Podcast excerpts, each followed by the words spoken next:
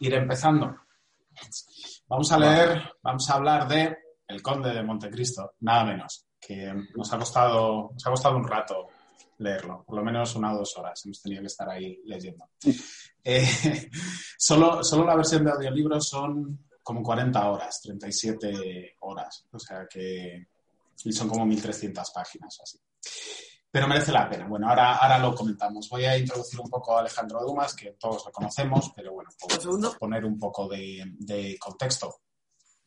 Y, bueno, es del siglo XIX, nació en 1802, murió en 1870 fue hijo de un general del ejército francés que dejó a su familia prácticamente en la ruina al morir en, 1806 y Alejandro Dumas tuvo que abandonar pronto sus, estudios por este motivo. Llegó a París en el 23, 1823, tras una primera experiencia como, como pasante de abogado y bueno, con muchas ambiciones literarias. Gracias a su puesto de escribiente para el duque de, de Orleans, que obtuvo por recomendación del general Foy, consiguió completar su formación de, manera autodidacta.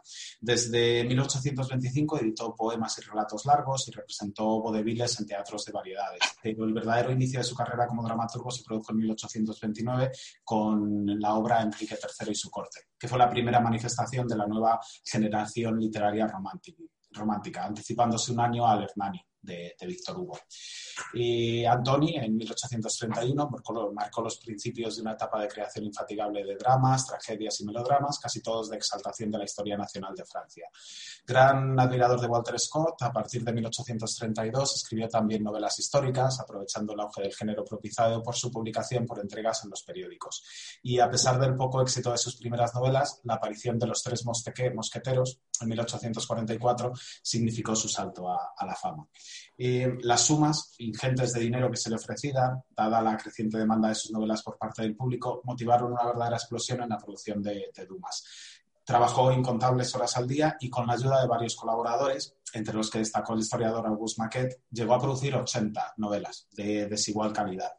La mayoría de ellas pertenecen al género histórico o al de aventuras, en el que destaca sin duda esta, El Conde de Montecristo.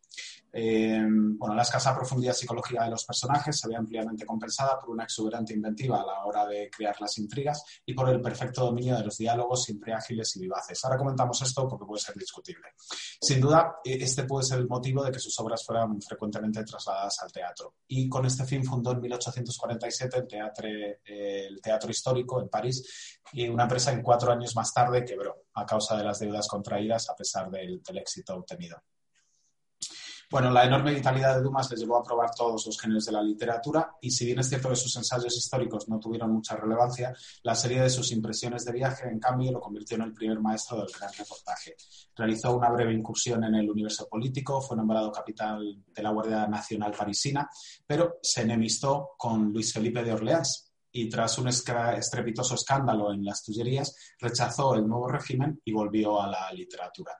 Tras dos fracasos electorales sucesivos en marzo y junio de 1848, en 1851, huyendo más de los acreedores que de Napoleón III, se exilió en Bélgica, donde redactó sus apasionantes y pintorescas memorias y compuso nuevas novelas de aventuras. Regresó a Francia en el 53 y fundó la revista satírica El Mosquetero, que se transformó en el 57 en El Montecristo, y ante la continua censura de Napoleón abandonó de nuevo Francia y se sumó a la expedición de Garibaldi en Sicilia en 1860. Se encargó de comprar armas para el revolucionario italiano y se instaló durante cuatro años en Nápoles, donde Garibaldi lo nombró conservador del Museo de la Ciudad eh, enemistado con el cardenal Francesco Zamparini, fue expulsado por los napolitanos e impulsó en París nuevos intentos periodísticos que abortaron al poco tiempo. Y entonces, al final, arruinado, vivió los últimos años de su vida a costa de su hijo, Alejandro Dumas hijo, que era también escritor, y de su hija, Madame Petel. Pretendía haber escrito más de 1.200 obras y, aunque sin duda exageraba la cifra, dejó unos 300 libros y numerosos artículos, que hicieron de él uno de los autores románticos más prolíficos y populares de Francia. Y hasta ahí la, biografía de Dumas. Vamos a empezar con una ronda de opiniones sobre la novela, a ver qué nos ha parecido a, cada uno, como solemos hacer. Enrique, estás el primero en mi esquina superior izquierda. ¿Te ha gustado El Conde de Montecristo? Sí, claro. Hola a todos. Mm, bueno, yo creo que esto es un novelón, ¿no? Y eso ya lo sabíamos todos antes de empezar.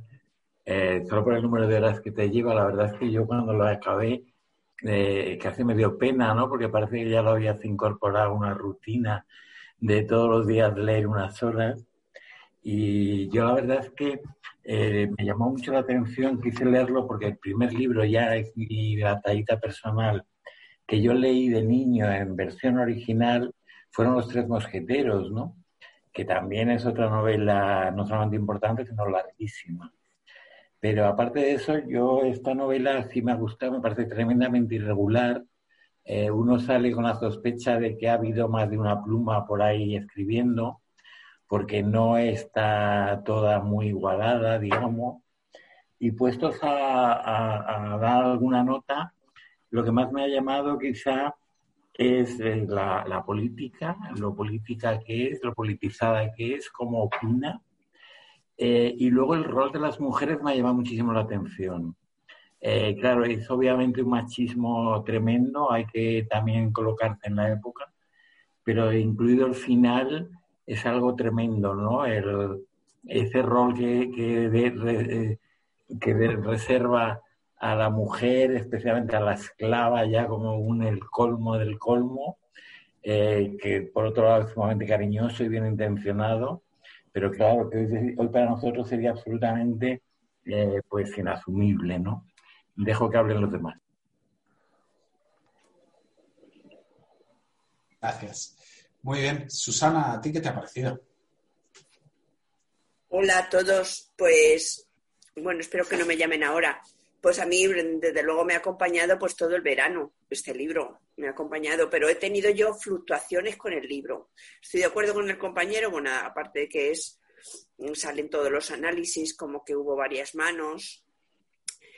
A mí lo que me, enganchó desde luego es el inicio, el, el Edmundo Dantes jovencito, inocente, ilusionado, enamorado, con toda la fuerza hasta que hasta el periodo de la prisión a mí me encantó toda esa parte. O sea y él y me enamoró él y, la construcción del personaje me gustó me pareció lo más la, parte en la que profundizaba más eh, el autor o los autores eh, tanto en, en, el mundo como en el Labat das cuenta más de la personalidad pero luego cuando ya sale eh, mm, yo he tenido como, como mm, altos y bajos eh, en la relación con el libro. Ya cuando sale em, empezó a desencantarme porque era tan cabrón y tan malísimo que mm, incluso ya cuando empieza a urdir tantas cosas y tan minuciosamente la venganza, hay episodios en, de lo de París que no que, me tuve que descolgar un poco e incluso me leí otras cosas, ¿sabes? En general me ha gustado mucho, el final me ha decepcionado, lo de las mujeres también, madre mía, lo de la esclava, lo de bueno. Pero bueno, es, es mi libro de lo recordaré porque me acompañó en el verano de la pandemia. Sí, nos ha, nos ha hecho buena compañía durante muchas horas. Perfecto. Eh, Javi, te voy a dar paso por si te suben la música del, bar. ¿Qué te ha parecido? Vale, me, he cambiado, ¿eh? de todas formas. Ya estoy en un sitio más tranquilo. Eh, a ver, lo primero, lo que, lo que has dicho de que quería escribir muchos, 1.200 libros, que se había quedado con 300, no me extraña. También con la longitud de, estos libros, tendría que ser súper prolífico. Pero bueno, a mí, yo he hecho trampas. me lo he leído, o sea, me lo he oído y aún así es bastante largo. Me, leí, me oí una de siete horas que se quedaba, claro, muy corta y un día hablando contigo me comentaste, había una, la versión de, de, la radio española y que eran como unas 20 horas y estaba muy bien, ¿sabes? Como, como plan de, pues eso, de capítulos para, para la radio. Y la verdad es que es muy entretenido, es muy llevadero, pero es trampa, ¿sabes? No, no me lo he leído. Luego me, me lo he empezado a leer y es verdad que es muy, muy fiel la de la radio. La otra está claro que se cortaba con siete horas, se había saltado muchos trozos, pero la de la radio española estaba, estaba bastante bien. Eh, bueno, yo lo que hago es, teniendo en cuenta que estos salían por fascículos o no sé exactamente con qué periodicidad, Pero claro, tenía que enganchar a los lectores y para mí, para esa función, está genial, ¿sabes? Pues yo creo que iba enganchando en cada, en cada capítulo muy bien, te va enganchando muy bien. A mí el personaje, la primera parte, como decía Susana, antes de salir de la cárcel, el libro me ha enganchado mucho, pero luego cuando sale ya se me hace muy largo. Pero, claro, entendiendo que son fascículos, claro, se te tiene que hacer largo porque tiene que ir escribiendo muchas veces quizá cosas un poco para mí de, de relleno. Aún así, no sé, yo sí, sí, que me ha enganchado. Es verdad, eh, me lo he empezado a leer y, creo que me lo voy a terminar también, ¿sabes? Porque aún siendo muy fiel la versión que he oído, eh, siempre hay matices que, me está gustando más la lectura que, el escucharlo. Y no sé, no sé qué más deciros. O sea, que en general a mí me pasa un poco con estos libros largos que, que se me hacen un poco tediosos, pero teniendo, o sea, eliminando en mi cabeza, teniendo ya en consideración que son fascículos, esa parte la consigo obviar un poco más y, El Conde de Montecristo la verdad es que es un, libro súper interesante. Muy bien. Eh, Laura, ¿a ti qué te ha parecido? Bueno, eh, yo tengo que decir que no lo he terminado, pero la verdad, eh, porque es que me encanta. O sea, me gustan los libros eh, con muchas páginas y me gusta pues deleitarme. Y entonces por eso no me ha dado tiempo a, terminármelo, pero bueno, lo acabaré. Eh, lo que sí, eh, bueno, me ha gustado mucho en general porque es un libro de aventuras, luego el romanticismo que presenta, el cómo lo describe, eh, la verdad que sí que, mm, que, me gusta muchísimo. Yo creo que, Alejandro Dumas es uno de los, de los grandes, ¿no? Entonces, eh, lo he disfrutado mucho y voy a seguir haciéndolo hasta que lo termine. Así que, que muy bien, ha estado muy bien. Perfecto. Em, María Cocanova, ¿qué te ha parecido? ¿Te ha gustado? Hola. Ah, primero me gustaría decir que al principio no planeaba participar eh, en esta reunión porque ah, hace poco tiempo ah, me di cuenta que hay este club de Ciervo Blanco, me lo recomendó Nadine, y con el libro de Maravillosa Vida de Oscar Bao. Entonces estuve leyendo este libro y participé en eh, reunión, me encantó muchísimo y entonces vi que también hay otros temas. Y entre estos otros temas vi uh, Conde de Montecristo, que leí hace más de 20 años, cuando tenía 13 o 14 años. Claro que acordaba algunas uh, tramas principales, uh, pero los detalles no recordaba y pensé repasar algunas páginas para refrescar mi memoria por si acaso acuerdo algo. Y cuando empecé a leerlo, sumergí totalmente en el mundo de Dumas y estuve apasionada.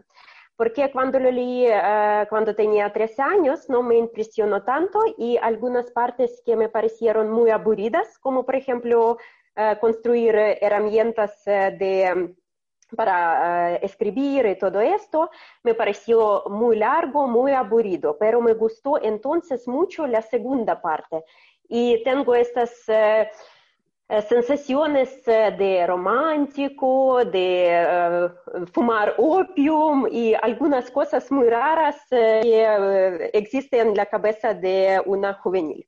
Claro, ahora no acuerdo, pero estuve leyéndolo muy apasionadamente y como tenía solamente tres días para esta tarea, eh, por supuesto, no pude terminarlo. Eh, leí hasta el punto cuando ah, le ataron al mar eh, en el saco y seguramente planeo terminarlo y me encanta, me encanta. Muy bien, gracias. Guadalupe no está. Sí, Guadalupe, ¿estás? hola, ¿qué tal? Sí, hola, ¿qué te ha parecido el libro? ¿Te ha gustado? Me ha parecido extraordinario. Extraordinario. Y, es, y es más, yo he leído este libro, no sé cuándo, pero creo que no he leído este libro. Para mí que yo había leído una... Porque yo no tengo la sensación de haber leído algo tan intenso como lo que he leído estos días. Quiero, yo no sé si... habrá oído, habrá leído alguna versión que haya juvenil o algo así, porque no, no, no, no soy consciente de que en su día este libro me impresionara lo que me ha impresionado hoy.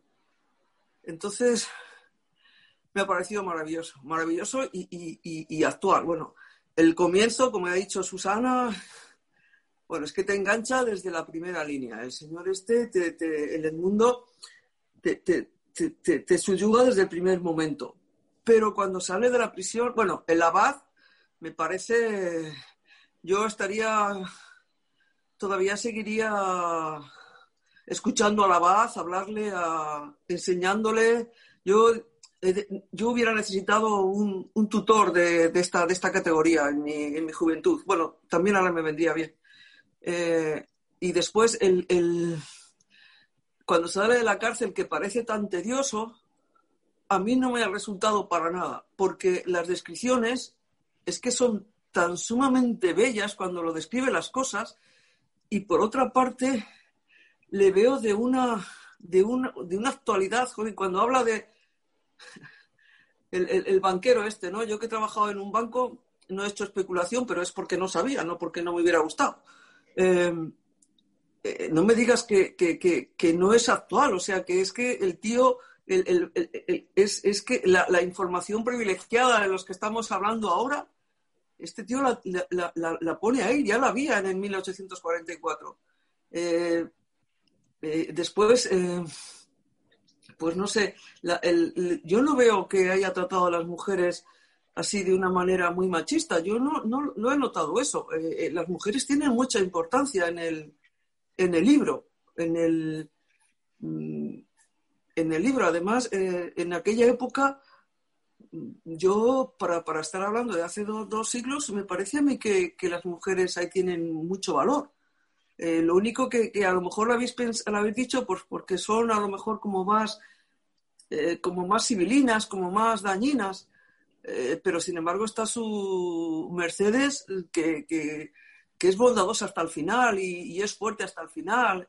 Después está la, la esclava que, bueno, en ese aspecto pues, pues no sé, eh, sigue siendo esclava, pero yo creo que sigue, eh, eh, lo único que está enamorada totalmente de él, entonces por eso no le, no le importa, además él le da, le da, cuando llega a Francia le da absoluta libertad, lo que pasa es que ella no la quiere, no sé, me parece, y después, por ejemplo, lo del telégrafo, joder, que, que, me ha recordado al o sea, lo, que consigue el telégrafo, lo que hoy consiguen los, los, los, no sé, pues, pues el internet y eso, que tiene, que tiene, que las nuevas tecnologías tienen, tienen mucho valor.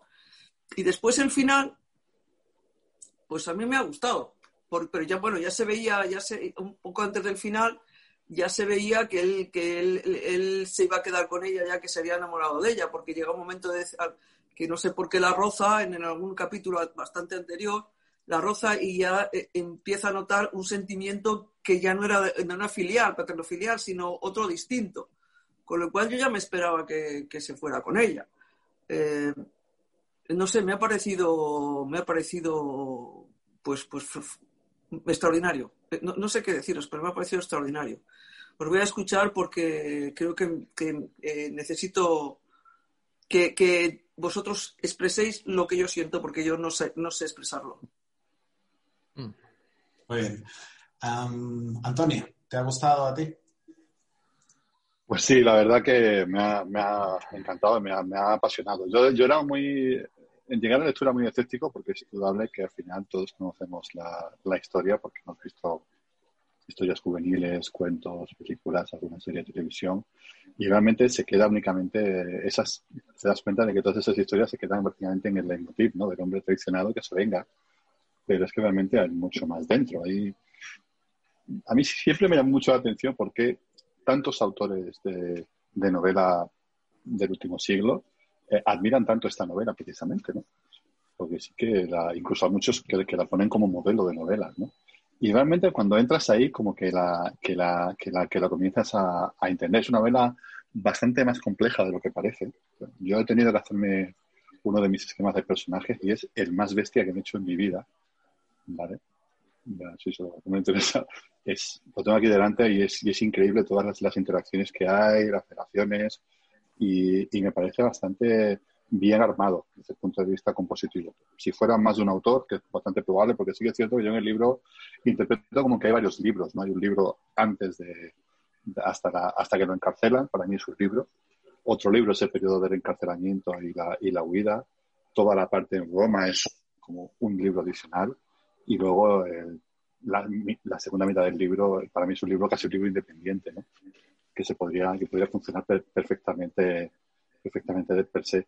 Y sí que tiene un tono diferente. Eh, coincido en que, en que quizás el, eh, se centra mucho en los personajes masculinos, en los que profundiza más. Me llama, me llama mucho la atención, que eso sí que no lo tenía en cuenta, porque el, el estereotipo que tenía del Conde de Montecristo era que era un personaje que se trataba mucho más profundamente en la historia, cuando a priori, en mi opinión, sí que se queda más, de una forma más externa, ¿no? Quizás el personaje no sea tanto eh, el conde, para mí, como el propio karma, que, intenta solucionar esa injusticia a través de lo que sucede, ¿no?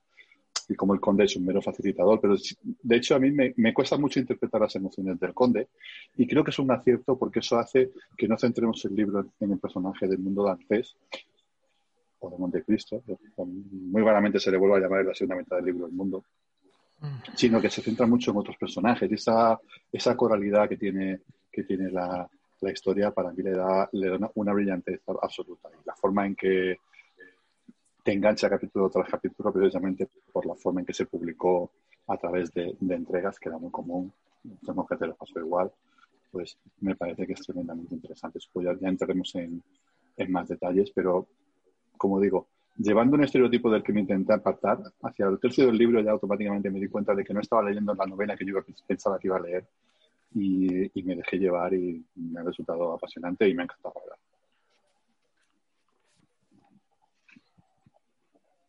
Muy bien. Eh, Esther, hola. ¿Qué te ha parecido el Conde de Montecristo? Hola a todos, ¿qué tal? Eh, bueno, la verdad es que es la primera vez que participo en este grupo y lo encontré recientemente, apenas hace una semana, con lo cual eh, no he podido leerme el libro entero, aunque sí que es verdad que tengo pues una idea de, bueno, he visto la película y, y, he leído, sí que me ha dado la sensación de que lo he leído hace bastante tiempo, pero la versión me parece diferente. Eh, me ha gustado mucho el libro porque me ha parecido muy completo eh, me ha sorprendido eh, porque no me acordaba que tratara el tema histórico, eh, pues toda la revolución de Napoleón y todo lo que pasaba en Francia en esa época. También me ha gustado mucho la moral ¿no? que hay detrás de, de los personajes, porque se supone que em, en el principio cuando, cuando apresan a Dantes, pues hay, una, hay un personaje que es eh, o algo así se llama, perdone, eh, que él tiene la llave para, para que esa persona salga de ahí, pero sin embargo decide no, no hacer nada. Entonces esto día a día a lo mejor sí que puede ser un tema de que hacemos lo correcto, no hacemos lo correcto, cuáles son las consecuencias que nos llevan a hacerlo. Y en general me ha, me ha gustado mucho la parte psicológica y moral eh, del libro. Eh, y bueno, pues voy a seguir leyéndomelo y en general me ha gustado mucho. Muy bien. Raúl, ¿a ti qué te ha parecido el libro? Bueno, eh, yo lo leí hace tiempo y bueno, eh, me parece buenísimo el libro. Sobre todo eh, la, cómo es la quintesencia de las, de las tres venganzas que urde. Una, una por amor, otra por envidia y otra no sé cómo llamarla, por prevaricación o, o algo así. Y, y, sobre todo me gusta muchísimo cómo el, cómo el abate Faria le abre los ojos y a la vez le, le abre los ojos y le, y le, inyecta el veneno a la vez, el veneno de la venganza. Y, y, luego a mí me parece sobre todo que es lo que más le duele, por encima de, que, de haber perdido todo, es que el que le encarcelaran fue la consecuencia de la muerte del padre haberse quedado el, el, padre en la más absoluta indigencia. Eso me parece que no lo, es lo que, lo que mueve todo el hilo de la venganza, por encima de, de que le quitasen la novia y que le encarcelasen y, y todo lo que pasó después. Y, Y luego, luego sí hay una parte que me parece que hoy en día es así como muy ñoña, que es la relación entre Maximilian Morel y, la, y Valentín. Pero claro, hay que entender que está escrita en una época de romanticismo, que hoy en día parece así bastante ñoña la historia.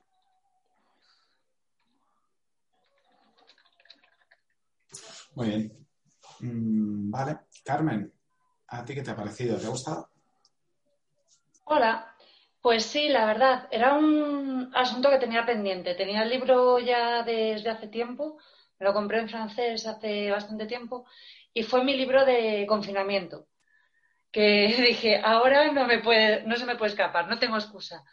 Y me ha gustado mucho, sí que coincido con las opiniones de varios de los compañeros en que me ha gustado más la parte de que se va forjando el personaje hasta que sale de la cárcel. Después es bastante... O sea, hay partes que me con, las que conecto más y con las que conecto menos, pero sí que eh, una de las cosas que ha comentado Antonio coincide totalmente en el que eh, realmente la venganza no es directa, sino que va dejando que los personajes caigan por su propio peso, sobre todo eh, azuzando la opinión pública, la vergüenza, o sea, algo que hay que contextualizar bastante pero me ha gustado bastante. Eh, otra de las cosas que habéis comentado que me ha llamado mucho la atención, teniendo en cuenta cuándo se escribió, es el machismo que me lo esperaba muchísimo peor, pero sí que los personajes, eh, hay personajes femeninos muy fuertes y encima se describe eh, los problemas que tienen las mujeres de los matrimonios concertados que al final, pues bueno, son eh, meros tratos de intereses, mm. que la pobre Valentín dicen, te tienen que casar con este, a la Mademoiselle Danglars lo mismo, y al final, pues eso, eh, eh, mm. Danglars escapa con su amante y demás, o sea que son cosas que no me esperaba que iba a reflejar, teniendo en cuenta la época que era. Pero bueno, eh, luego seguimos comentando, si queréis, dejo hablar al resto. Muy bien. Uh, Mo, hola. No sé si nos oyes, tienes el mute puesto.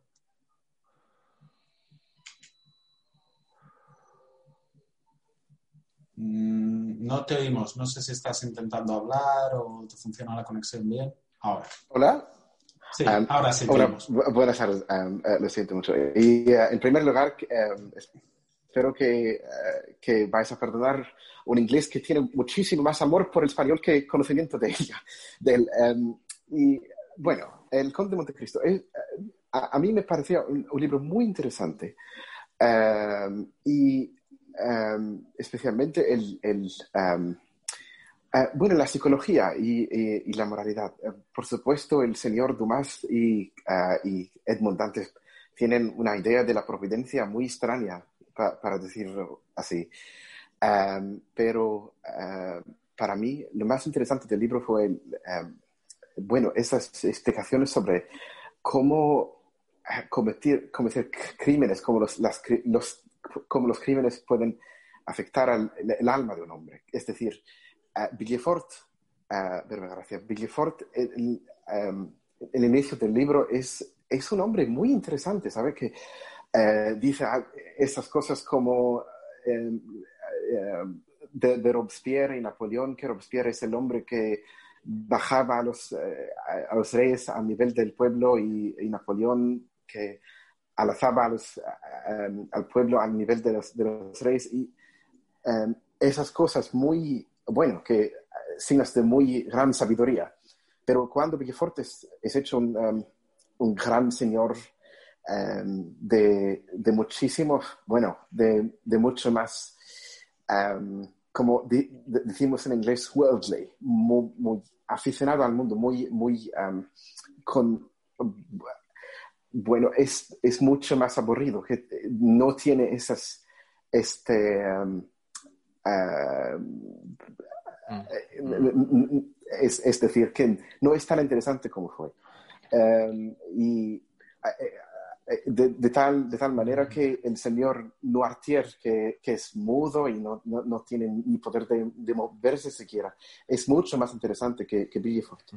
Em, así que, bueno, aunque el libro es, es, tiene, como otros compañeros han dicho, mucho más, em, bueno, eh, un poco de machismo, un poco de esas cosas, pero para mí es, eh, fue un, libro muy divertido y muy interesante.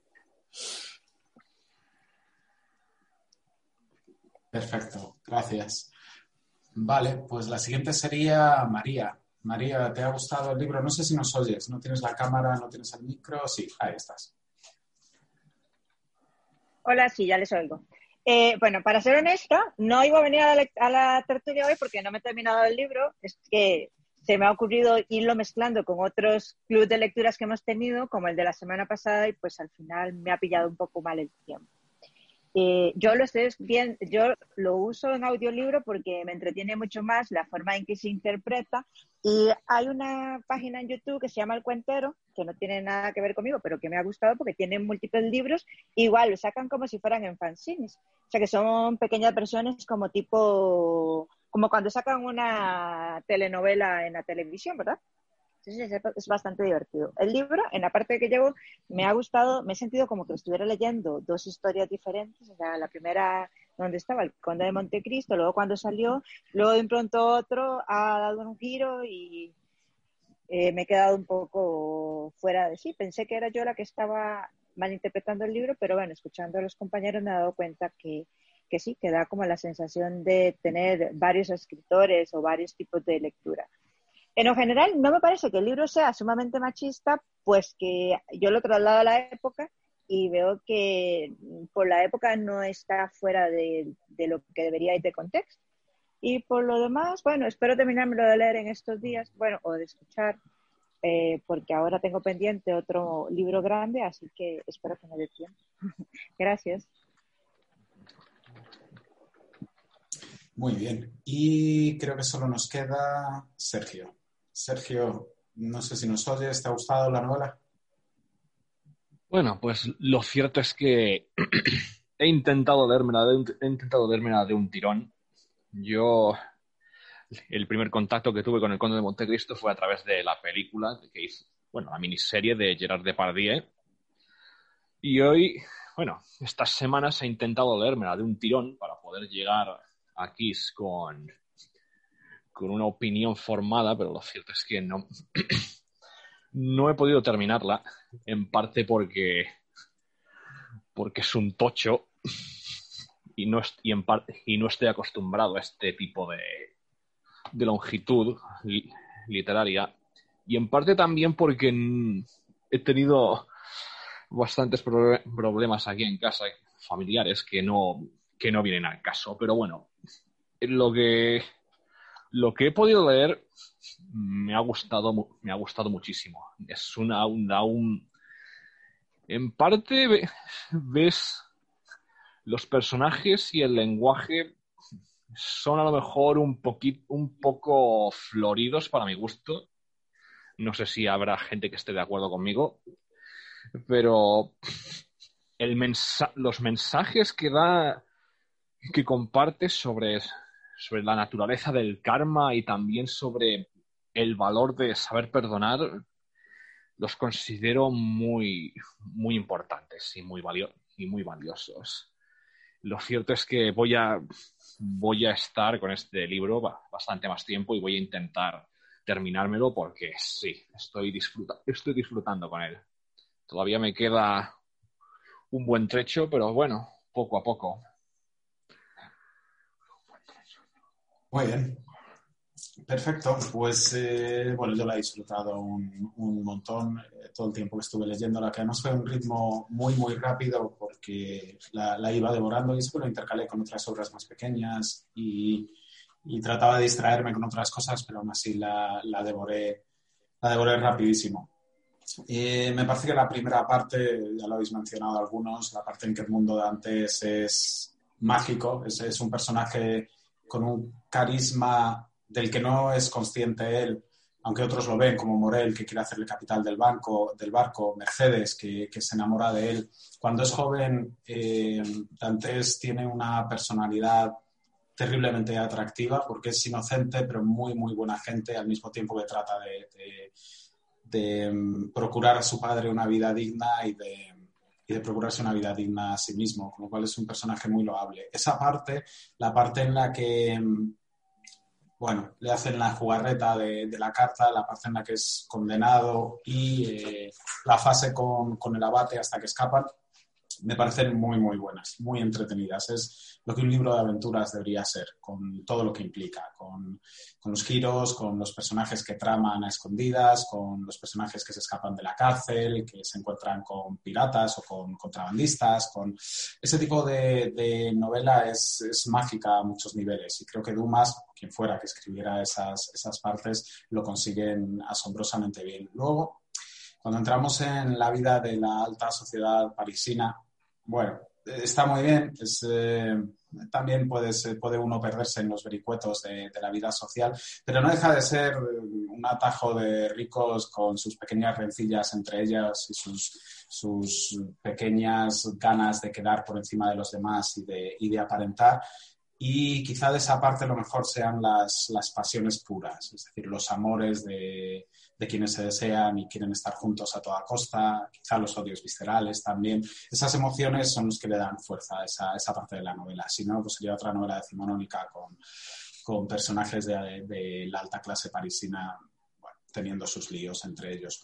Me gusta mucho aunque los personajes no suelen evolucionar, y a veces, eh, sobre todo en esa parte en la que, en la que teníamos muchísimos personajes de, distintas familias, eh, relacionándose entre ellos, que podíamos intercambiar los personajes, los nombres y, lo que hacían. Y si me hubieran puesto el nombre de uno de los personajes, pero haciendo algo de lo que hubiera hecho el otro, no me hubiera sorprendido. Es decir, como si todos los personajes tuvieran más o menos una personalidad estereotipo en dos dimensiones, no, no demasiado profunda, eh, salvo algunos clave.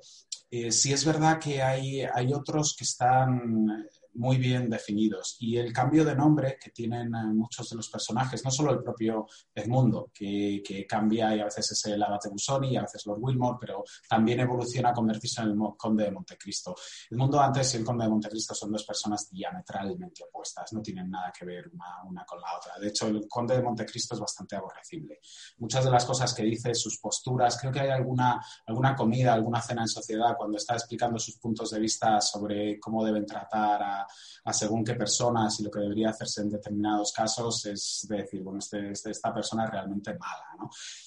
¿Cómo deja que al esclavo negro le, le corten la lengua para que pueda ser mudo antes de, antes de salvarle, cuando podía haberlo evitado, la forma en que bueno, habla y trata a algunos de los personajes alrededor de la novela. El conde de Montecristo es una persona terriblemente dura. Podemos traducir que es por lo que ha vivido, que le han convertido en lo que es porque tiene un trasfondo, tiene un bagaje emocional que les lleva a ser así de, bueno, de, duro y de, resentido quizá con toda la sociedad, pero el mundo Dantes original eh, no tiene nada que ver con, este.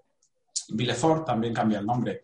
Eh, en lugar de llamarse Nortier, se decía llamar eh, Villeneuve para marcar una ruptura con, política con, con el partido bonapartista de, de, su padre, pero significa también mucho más. Es eh, su oportunismo, su, lo chaquetero que puede llegar a ser para salvaguardar su propia, su propia eh, su propio egoísmo y que es capaz, y nos indica ese cambio de nombre, de que puede sacrificar cualquier cosa, incluso a su familia, para, por sí mismo. ¿no? Nos indica mucho cómo es, cómo es Villefort.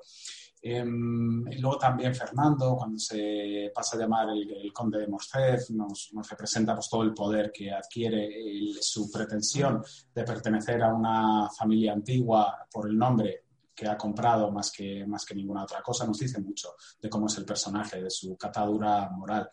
Y mm, quizá de, todos los cambios de nombre, probablemente el de Benedetto, al llamarse Calvanti, es el único que es, bueno, pues, pues que es una falsa identidad y ya está, aunque el personaje sigue siendo el mismo y le conocemos.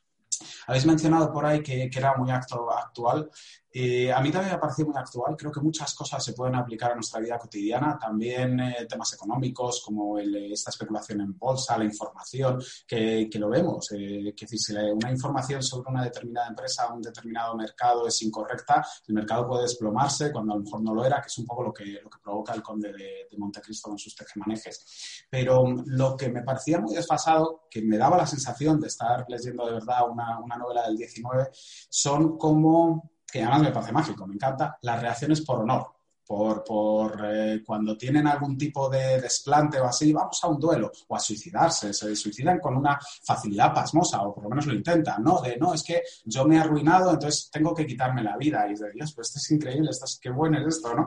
Eh, ojalá tuviéramos en, nuestros días ese tipo de conciencia moral sobre lo correcto y lo incorrecto y cómo puede vivirse en sociedad y cuándo uno no, no debe. Eh, hay muchísimos personajes que aducen al, suicidio, no solo Dantes o, Morrel, el, el padre, pero también Maximiliano, Madame de Villefort, que está el suicidio, Alberto de, de, de Morcel. Em, y a, mí todos estos temas de amor y de despecho me parecen muy desfasados, lo de morir por ello, pero luego lo estaba pensando y sí que hay casos de móvil en adolescentes que acaban suicidándose, es decir, cuando la presión social dice, uy, esto le mantenemos aparte, o algún caso de estos que se han distribuido en redes sociales por, por algún chaval eh, de desnudos y cosas así, que al final alguna chica ha acabado suicidándose y dices, bueno, es que a lo mejor la presión social, lo que los demás piensan de nosotros, puede que haya cambiado la base que genera el deshonor, pero sigue estando ahí. Y al fin y al cabo somos animales eh, sociales. Quizá sin menos, con, sin, o sea, con menos presión ahora que en la época. En general, me ha parecido una novela magnífica. Creo que el, contexto histórico es eh, fascinante, aporta muchísima profundidad a la novela. Me ha encantado saber lo de Napoleón, que iba y venía, los eh, cambios de régimen, o sea, el trasfondo político histórico es, una buena parte de, la novela que marca dónde sucede la acción, pero te, transmite mucha más información sobre, sobre Francia y sobre la historia universal. Em, y luego hay otros elementos en la novela que me han gustado mucho. Hay que em, objetos que se repiten, que van apareciendo a lo largo de la novela. Por, ejemplo, el bolso de seda roja, que es casi con lo que empieza la novela, con, con Morrel intentando ayudar al padre de, Edmundo Montes y también está hacia el final, cuando vuelve a aparecer y les, les ayuda ¿no? con, con, a la familia que había ayudado a su padre. En fin, eh, me ha parecido una novela muy completa de, perderse en ella, de disfrutarla, de dejarse llevar por Dumas, por los personajes, por lo que va ocurriendo y por las aventuras. Y tengo la sensación de que eh, no solo no he perdido el tiempo, sino que además si no lo hubiera leído, me hubiera perdido algo que, que hay que leer. O sea, muy, muy contento de haberlo leído. Vale, pues ahora que hemos dado nuestra primera opinión todos, vamos a hablar un poco más libremente de lo que nos ha parecido. Si queréis decir algo específico. Bueno, yo, yo creo que la novela, además de, ser todo lo que has dicho tú y has dicho los demás, en esta novela hay frases que son absolutamente eh, definitorias, que parecen de una filosofía Em, pero no una filosofía de, enseñarte a vivir, sino de, pura filosofía y pura... Yo eh, eh, eh, he grabado, he marcado algunas y ahora mientras hablabas las he intentado buscar en el libro, pero como es tan, tan amplio no las he encontrado. Pero hay frases que se te quedan en la memoria. Ahora me, me, recuerda una, yo que intento estudiar filosofía y nunca lo consigo, que me decía que la, que la filosofía no se aprende, que la filosofía se vive. Y hay otras, y después eh, son, son, frases muy, y después que en la política no se mata, en la política, ¿cómo era? No se mata, en la política se, se como que se hacen las cosas, eh, no, hay, no hay muerte en política, no hay, no hay asesinatos en política, sino, sino cambio de actitudes, o sea, no me acuerdo cómo era, pero eran frases que, que son, es una frase de dos líneas pero que es absolutamente real y que, te, y que, y que se te quedan grabadas. Es ese, como no sé, como, como las viñetas del roto, ¿no? Que, que es, una, es una viñeta ahí y te, te, deja clavada. Pues aquí hay frases y hay muchas durante, a lo largo de, claro, como escribe mucho pues, eh, y, escribe bien, pues hay muchas, muchas mm, frases que, que, te dejan clavada en el sitio y te dicen, pero si este hombre ha dicho en dos, en dos líneas eh, algo que tú llevas pensando durante 60 años y no sabías expresarlo, Quiero decir que además el libro es mucho más que la aventura, que es, es preciosa, entretenidísima, eh, todos esos cambios que hace de, del personaje de él mismo, que lo mismo es, se convierte en sacerdote, que se convierte, eh, toda esa especulación que hace eh, para hacer la venganza, es genial, o sea, todo lo que él cavila, que al final, lo ha dicho alguien, algún compañero, que al final él no, no hace nada, o sea, ni, ni mata a nadie, pero lo que había de tal manera que los mismos personajes se autodestruyen. Él los pone en una situación que les hace, les hace autodestruirse a ellos mismos.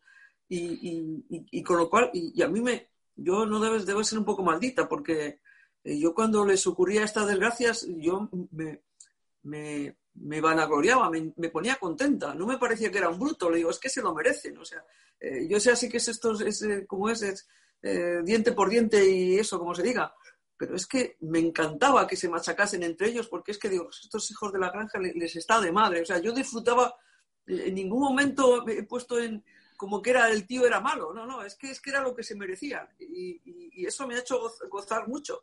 He gozado mucho de sus, de sus maquinaciones y de sus y cómo, cómo al final llegaba a, a, destruir lo que, sin, sin él poner físicamente nada, eh, ellos mismos por sus maquinaciones se destruían.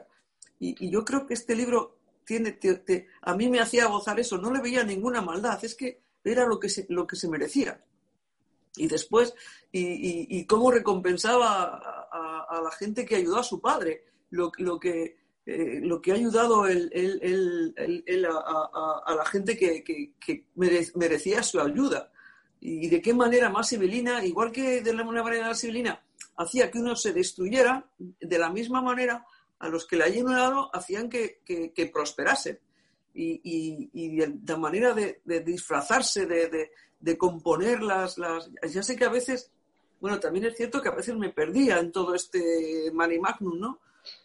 Pero cómo, cómo maquinaba las cosas para que salieran bien, me parecía fascinante. Yo no sé, yo creo que, es mucho más que, la aventura, que es mm. preciosa y maravillosa, pero es que tiene, tiene muchas cosas el libro, además de eso. Bueno, y además que, continuamente te lleva, esto, esto supongo que esto lo lee una persona de, de, 15 años y, bueno, como nombra todos los clásicos, estoy seguro que hoy la gente que lee este libro joven y que le gusta lógicamente, pues tiene cierto interés por la literatura, se mete en, Virgilio, se mete porque, porque habla de, todos los, autores, eh, autores griegos y, latinos, y si una persona tiene una pequeña inquietud y lee este libro con 15 años, yo creo que le llevará a meterse en todas esas en todas esas obras que menciona en la, y autores que menciona de la, de la época clásica que menciona en él, porque es que es un erudito absoluto, es que es,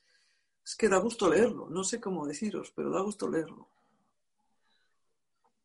Yo creo que, que este es un libro que puede leerse tanto por personas muy jóvenes como por personas muy maduras. Un poco lo que le ha pasado a, María, que lo leyó con 13 años y ahora lo ha vuelto a releer, viendo cosas distintas y para todos los tramos de edad es muy bueno. Es decir, que a lo mejor un, adolescente, una persona muy joven, ve otras cosas, pues las aventuras, algo romántico del amor, pues eso, lo, de, lo del opio, que me ha sorprendido muchísimo además que vayan con, con bolas de hachís a, las fiestas y se lo enseñe a, los parisinos y, les fascine.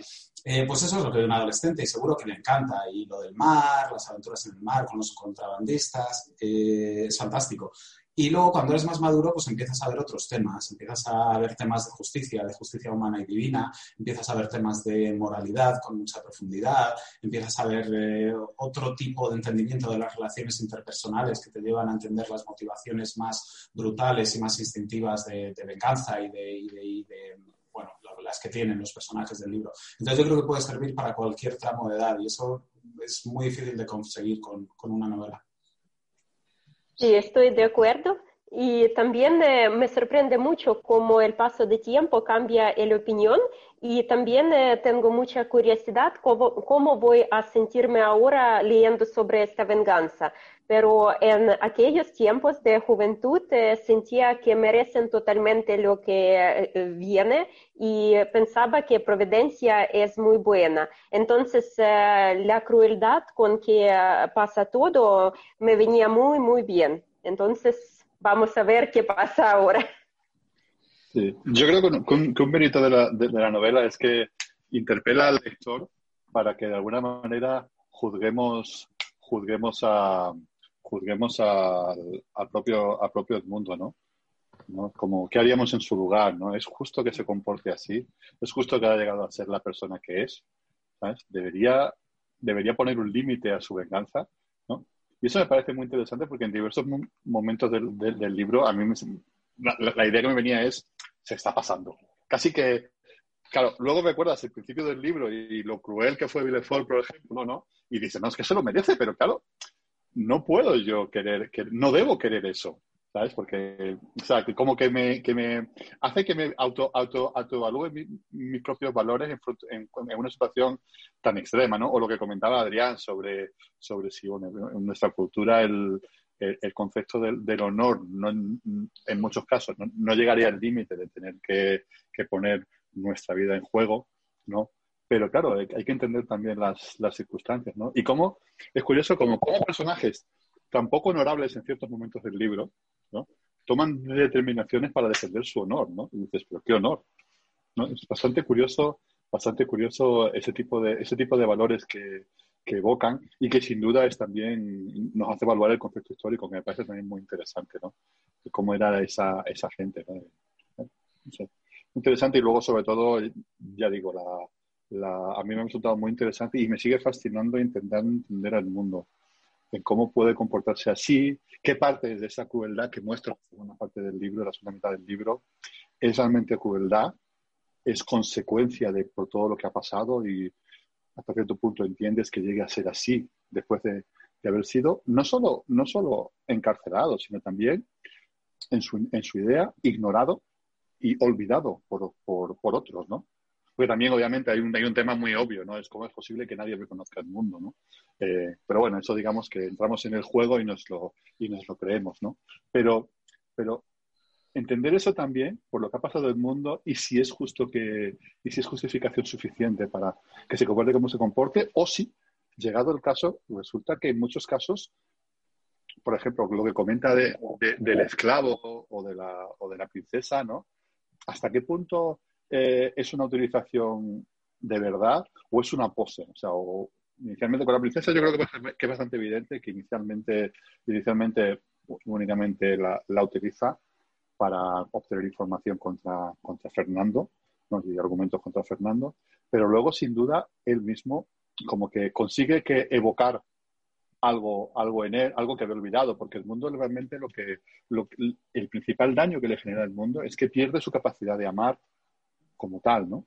Luego sí, con los, con los Morelli, uh, algo, algo se le levanta y también con la princesa, ¿no? Pero fíjate la, la conversación que hay en el penúltimo capítulo, perdonad que no hayáis terminado, con la conversación con Mercedes en Marsella, me parece muy interesante, ¿no? Porque, claro, en una historia clásica de este siglo entenderíamos que volvieran juntos, ¿no?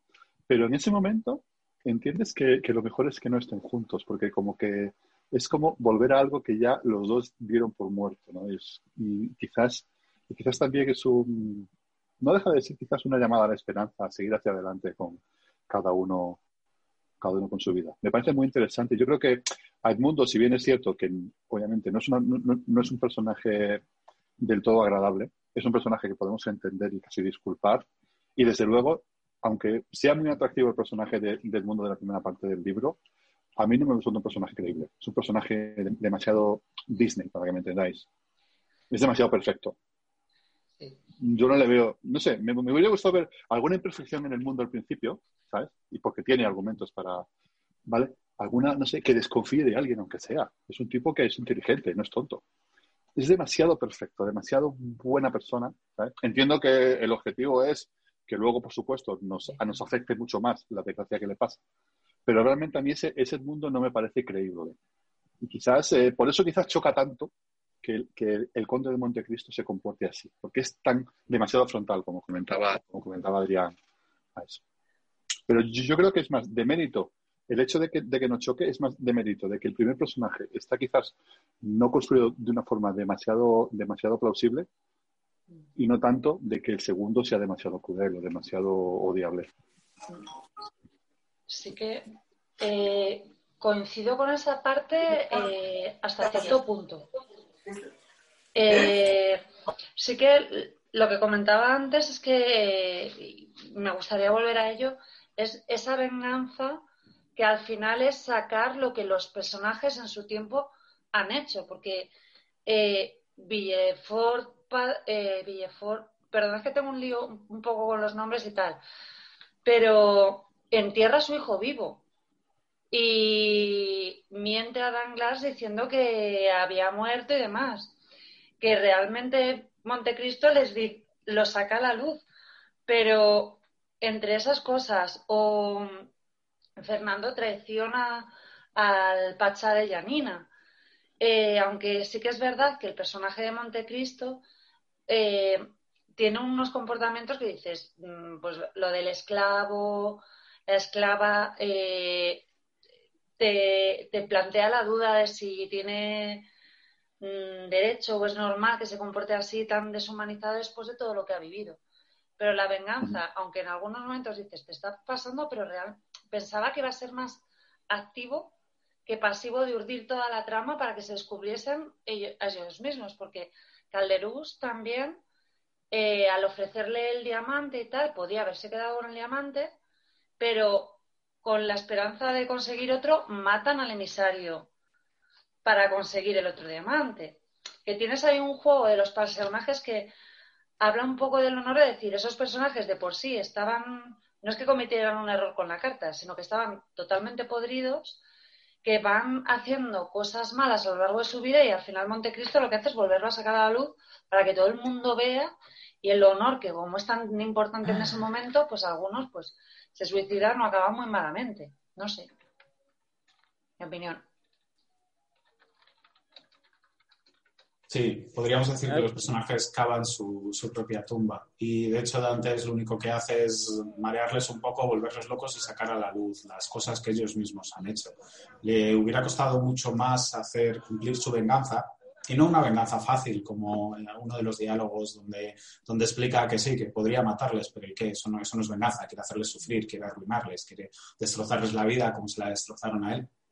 Y mm, le hubiera costado muchísimo más si los eh, personajes tuvieran, no tuvieran un pasado tan sórdido. Pues eso, Villefort eh, enterrando al, al, hijo, el Fernando cuando estuvo en...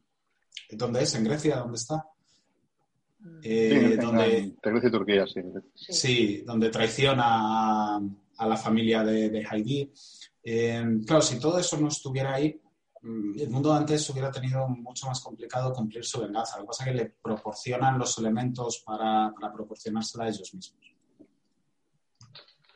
Sí, a mí relacionado con, con eso, eh, a ver, la parte de la venganza, esto como que viene todo le van cayendo las cosas y le van sucediendo lo que decís del karma, pero a mí esa parte me parecía como muy chocante. Aún así entré en el juego, claro, entras en el juego y dices, vale, muy bien. Pero la que menos me cuadro es la de la princesa. Eh, la, o sea, de, la princesa pasa de todo eso cuando es muy pequeña y cuando, cuando la compra, ¿sabes? y, y ya sabiendo el objetivo o sea, todo eso es como muy traído con alfileres y claro, en la lectura pues te lo vas creyendo y, estás metido. Y quizá no reflexionas en eso, pero a mí esa parte, por ejemplo, de la princesa es la que más me ha descuadrado del todo, que cada vez que lo leía decía, joder, este tío tenía, era clarividente, ¿sabes? Que, que hace una cosa y a los X años se le arregla para poder hacer la venganza. La venganza está muy bien, pero, ¿sabes? Como parte cada una de las venganzas están ahí como pegotes. O sea, aparece ahí un pegote y le sale, le sale la, historia. Lo cual está bien porque entras en el juego y todos entramos en el juego y quizá hacer un libro como este, cuadrando todo eso también, eh, sea muy difícil. Y aquí, bueno, lo que hace es que, que entras en la lectura y no te lo planteas tanto. Lo único aquí, reflexionando sobre ello, dices, joder, es que todas estas partes de las venganzas están sueltas, sueltas, las suelta en algún punto como una bombita y luego las va, las va creando y las va generando.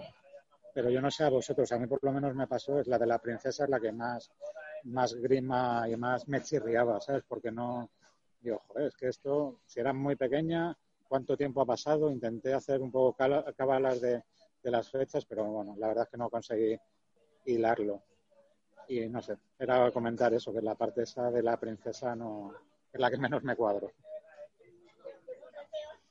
Sí, bueno, sí, la verdad es que hay algunos elementos que están traídos un poco por los pelos, están puestos eh, con calzador para que la, historia encaje, pero es que es, normal. De hecho, lo vemos Y, el, elemento más metido con cazador para que todo encaje y se puedan cumplir las ventajas es que se encuentre un tesoro que le hace el hombre más rico de Francia que viene de ninguna parte, que le cae del cielo porque conoce a Navante, es un elemento, eh, bueno, de novela de aventuras, que encuentra un tesoro y, se hace rico, pero que lo pone Dumas así para que todo funcione.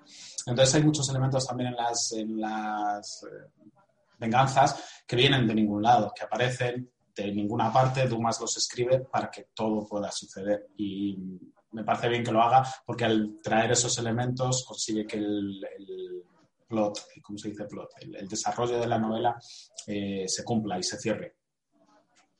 Y luego hay otro, hay dos temas también que al leerlo me chocaba mucho. Era la primera parte que decías de Dantes tan inocente.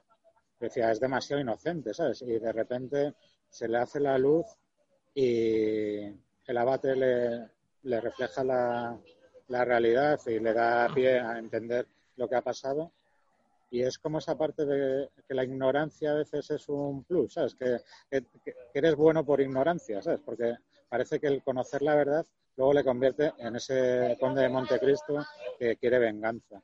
Y luego la otra parte, el otro punto así que me había también que quería resaltar por si alguien lo quiere tomar y, y hablar sobre él, es lo del dinero. El abate le da el tesoro porque confía en él y le ve buena persona y lo que dice varias veces es como que, lo utilice para recompensar a las personas o para hacer el bien. Mientras él está diciendo, sí, sí, yo lo que voy a hacer es la venganza y luego ya veré. Entonces, el dinero, el peligro del dinero, muchas veces de, de todo lo que te da, pero también en qué te puede convertir el dinero, ¿no? En este caso, le convierte en una persona pues eso, con ansias de venganza que me parecen normales. O sea, no entro en, el que no me parezcan normales, pero sino que la posibilidad del dinero, lo que te da, que muchas veces puedes decir, bueno, pues podría haberse dedicado a hacer cosas buenas, pero al final se dedica a hacer esa venganza suya. Y quizá a mí me hubiera gustado que después de que este final que tiene el libro, quizá con lo que le haya sobrado del tesoro, hubieran dado pues ese cumplir el deseo del abate, ¿sabes? De, mejorar la, la, situación de otras personas. No sé, una reflexión.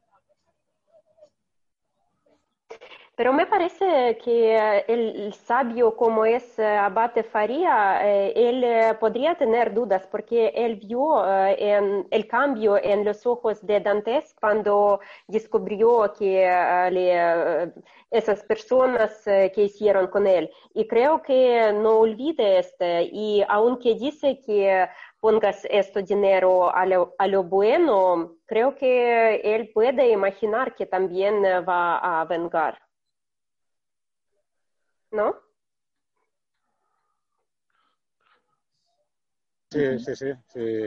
Yo creo que, bueno, yo por lo menos cuando lo estaba leyendo, aunque ya sabes un poco la, porque ya conoces el libro, sabes lo que va a pasar, pero supongo que el lector originario, que no, que como iba habiendo capítulos, pues posiblemente pues pudiera pensar, decir, bueno, pues este hombre a qué se va a dedicar, ¿no?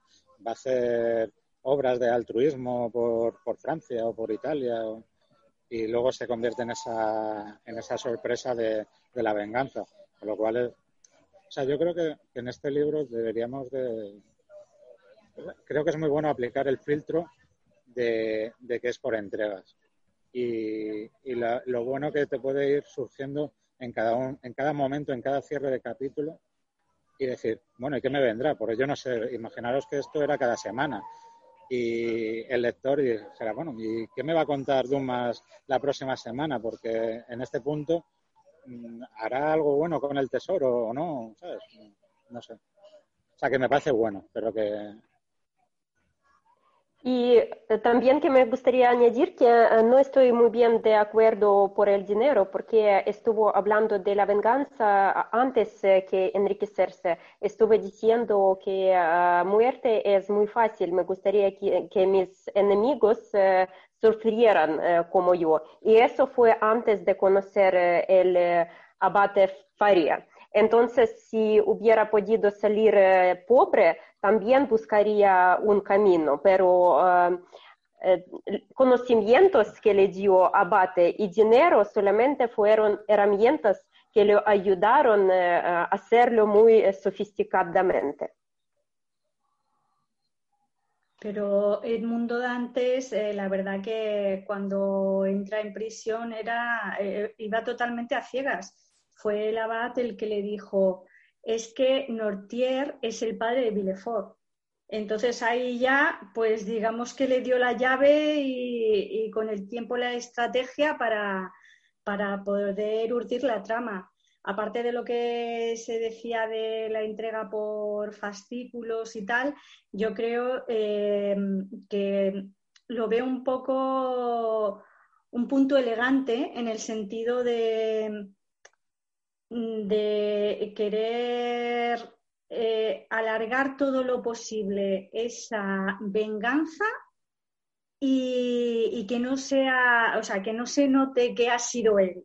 Eso la verdad que sí que lo veo mm, bastante bueno en el sentido de yo he sufrido, tú también lo vas a hacer, pero sin necesidad de señalarme eh, que estoy aquí, que he sido yo. ¿No? Y eso yo creo que, en la época en la que, en la que se, da esta, esta, obra, la verdad yo creo que es mm, el arma magnífica que ha podido, que ha podido hacer eh, Dumas con, con esta obra. Y también para mostrar que todo se transforma. Al principio Dante tampoco sabía quién lo hizo y por qué. Ellos eh, le, le, traicionaron eh, y por eso él sufrió. Y ahora todo vuelve a mí corregirme, pero yo creo que, él al final, en todas las venganzas, al final, es cierto, no, no al principio ni durante el transcurso de las mismas, pero al final creo que en todas dice que, él es Edmundo de antes, ¿no? Cuando ya se produce todo el, fallo, parece que no tiene, la, no tiene gracia. Al, final, claro, se, se, da a conocer para, para que vean que, los motivos que le han llevado a hacer eso. Claro, es que si no, no tendría gracia que los demás no, no supieran porque, que, él era Edmundo antes y que por eso había llegado ahí, pues yo creo que eso le da, le da la gracia al relato, ¿no? Porque para que sepan, o sea, os ha pasado esto porque yo he maquinado esto porque os lo merecíais. Si no, pues van a pensar que es fruto del azar o de, o de, de la mala suerte. Pues no, no es mala suerte. Yo he maquinado para que esto, para que me paguéis esto que me hicisteis en su día. De todas maneras, yo, mm, como os he dicho antes, 14 eh, meses en aquella prisión tan, tan dura y tan, y tan solo, porque no, no, en 14, 14 años, perdón, no, no, no tuvo relación más que con este abad a, última, los últimos días, los últimos, el último año, los dos últimos años, pues hombre, se merecía una, una, se merecía que los que lo llevaron ahí se merecían tener esa respuesta, esa, esa, esa acción por su parte y además él si tuvo la ocasión de, hacerlo, pues no la desperdició. a mí me parece bien. Y ya sé que es una brutalidad, pero bueno, me parece bien que lo, que lo hiciera de esa manera. Yo quería... Eh, ah, perdona, Susana. Solo, solo decir que, yo lo de la venganza, como dice Guadalupe, a mí me parece fenomenal. O sea, seré mala persona, no lo sé, pero sí que veo que es como muy merecida. Sí, sí, yo también estoy de acuerdo contigo, Javier. Luego otra cosa es que, bueno, que, sabes que no, que no, que quizá tú no lo harías, pero a mí leyéndolo digo, me parece súper justo la justicia, ¿no? Sí, sí, sí. Y además, eh, pusiendo en estas condiciones, le robaron los mejores años. Era joven eh, con todo el mundo abierto, con amor y todo, y le robaron todo, incluso no podía amar. Entonces, eh, no podemos decir que hubiéramos hecho nosotros porque nunca hemos estado en su lugar. Bueno, yo, yo, sí, yo, sé, yo sé que no lo hubiera hecho, pero no por falta de ganas, sino por falta de sabiduría. O sea que... Si no, sí que lo hubiera hecho, exactamente igual. La, la maldad requiere también cierto nivel de inteligencia. Claro, efectivamente. Sí, sí, sí, sí. Me hubiera faltado eso. Intervenir, si puedo, hasta que me llamen otra vez, eh, eh, que hay otras cosas que a mí me han gustado mucho. Por ejemplo, me, me han encantado la descripción de los espacios. Me ha gustado la descripción de, de- de los mm, palacios, de las casas, las ricas, las pobres, la cárcel, sobre todo la descripción de la cueva de Alibaba, de la cueva de la isla. Me ha encantado, es que mm, me ha parecido tan rica, incluso de los paisajes, ¿no? Ese es otra, otro detalle que a mí me ha gustado. Otra cosa, no sé si os ha pasado a vosotros, que a mí me parece una inconsistencia, pero puede ser una cosa mía, que yo me he imaginado el cofre pequeño. Yo no sé por qué me lo he imaginado pequeño. Él lo describe un cofre, por una parte con el oro, por otra parte con las joyas, pero yo no me he imaginado un cofre grande, como para, fíjate lo que me ha dado a mí la cabeza, porque el dinero que tenía él era infinito, o sea, no se terminaba ese dinero jamás, o sea, tenía para dar y tomar y para requete dar y tomar. Dices, bueno, pues puede tenerlo invertido y tal, pero mm, me parecía como poco cofre para tantísimo dinero, por una parte, que compra una compra otra casa, que compra casas a todo San Pedro, bueno. Y luego eh, también la moralidad, mira, al final os he dicho que yo al final me ha decepcionado porque me parece que eh, ahí tiene fluctuaciones con la moralidad. Primero eh, es un hombre bueno, eh, básicamente, y luego se transforma en un hombre malo, en un, en, un hombre muy cabrón. Desde luego que se te transforma, se transforma hasta físicamente. Yo ya me lo imagino después hasta feo, hasta feo y pálido. Y al principio te le imaginas muy hermoso, ¿no? Y entonces como que mm, la, la venganza le va, mm, a ver, que es que eh, eh, eh, no es un valor moral positivo, lo del vengarse. Lo positivo es perdonar, claro que es una novela de aventuras, ¿no? Que tiene que haber sangre y que tiene que haber tal. Pero mm, la venganza, yo creo que hay un punto además de inflexión en él cuando él es malo, malo y, y- y- la gente muere, ¿eh? La gente muere por su venganza, la gente se arruina, la gente llega hasta los peores extremos, ¿no? Arrastrado por, por esa inteligencia civilina de él, ¿no? Y entonces hay un punto de inflexión que es cuando en la familia Danglars se van muriendo todos y se muere el niño, que lo mata la madre, ¿no? Pero todo inducido por él, inducido bastante por él. Y entonces él como que ahí hay un punto de inflexión que quiere ser bueno, como se da cuenta de lo malo que ha sido, ¿no? Y también como el final, que es tan, que no me ha gustado nada, que se va con el barco, como si fuera la, mayo- la maravilla de las maravillas, cuando se ha transformado en un hombre malo, malo, de, de condición, como que es premiado. La maldad como que se premia, porque se va al final, encuentra el amor y todo eso, y se va con el barco. Digo, ala, mira que te vas con el barco con lo malo que te has vuelto y los cadáveres que has dejado a tu paso. Y así he ido yo fluctuando con eso, ¿sabes? Al final, el final a mí no me ha gustado, en ese sentido, que me ha dejado con mal cuerpo. Ahora te vas tan de rositas, hombre. Si, mm, a ver, parecía que mm, ya ni iba a tener posibilidad ni capacidad de amar este hombre, después de haber mm, bajado a tan bajos fondos, ¿sabes? No solamente que le ha puesto la vida en esos fondos, como lo de la cárcel, sino que se ha bajado él a los fondos de la maldad, ¿no? Y bueno, eso es lo que yo puedo aportaros.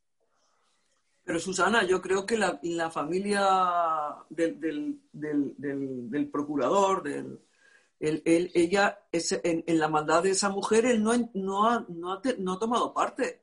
Esa mujer, eh, eh, esa mujer ha matado a, a su familia. Esa, espera, no espera, espera. Esa mujer ha matado a sus suegros y a su... Pero, pero en eso él no tenía ninguna parte, era, era por su propia avaricia. Ahí, no, ahí el mundo de antes no, no ha influido en esa, en esa mala suerte de, de- de esa mujer.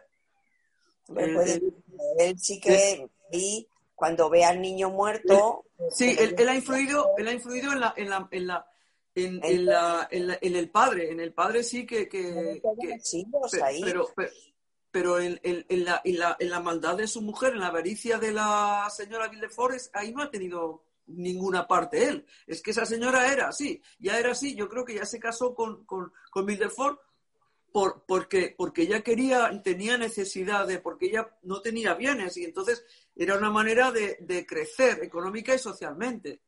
Pero eh, ahí no, ahí no tenía nada, nada que ver el, el mundo dancés. Y... de giro que arrastra ya el, el, último, el penúltimo punto de giro que arrastra ya al desenlace, ¿no? Lo, de, lo del niño, ¿no? Sí, bueno, es... Ese ha sido mi sentimiento, mis emociones, cómo han ido con, la, con esto que también os comento. Pero yo creo que lo único que ha tenido ahí que ver en que envenene esta mujer es que tiene una conversación con ella sobre venenos, pero en plan de lo menciona y la otra empieza a tirar del hilo y se informa y mira cómo acaba. Pero que no, ya cabe pensar con todo lo civilino que es y se convierte, decir, le mete esa idea en la cabeza para que envenene a todo el mundo, pero también, obviamente, la decisión de la mujer está ahí, de si puedes tener información de venenos, no ponerte a envenenar a tu perro pichichi, porque, joder, cómo acaba la historia, no sé. Que al final juegas también con lo que es cada uno. Y sí que una de las cosas que habéis comentado de la profundidad de los personajes y que evoluciona un poco, eh, salvo él que se convierte en una persona totalmente distinta. Eh, sí que me hubiese gustado ver un poquito más de humanidad en algunos de ellos, porque sí que el que es malo es malo desde el principio, el que es bueno es bueno desde el principio, y al final somos un mare magnum de acciones buenas y malas que puedes parecer una bruja para una persona y un ángel para otra. O sea que que unos personajes un poquito más redondos, pero bueno, también es una novela de aventuras que bastante profundidad tiene, no sé.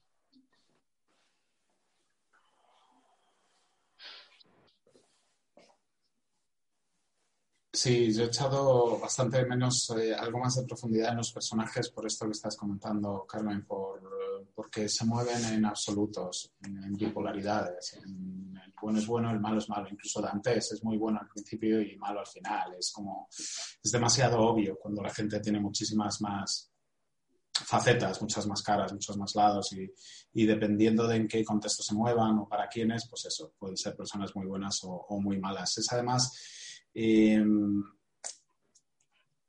muy obvio que esto, que esto sucede en el sentido de que a pesar de que pasan muchísimos años, el que era malo al principio lo sigue siendo después. También es verdad que los actos que cometen, por ejemplo, la carta que escriben contra antes, independientemente del carácter de los personajes, de si son buenos o malos, merecen venganza. Entonces, eh, bueno, merecen venganza, depende de cómo entendamos la justicia.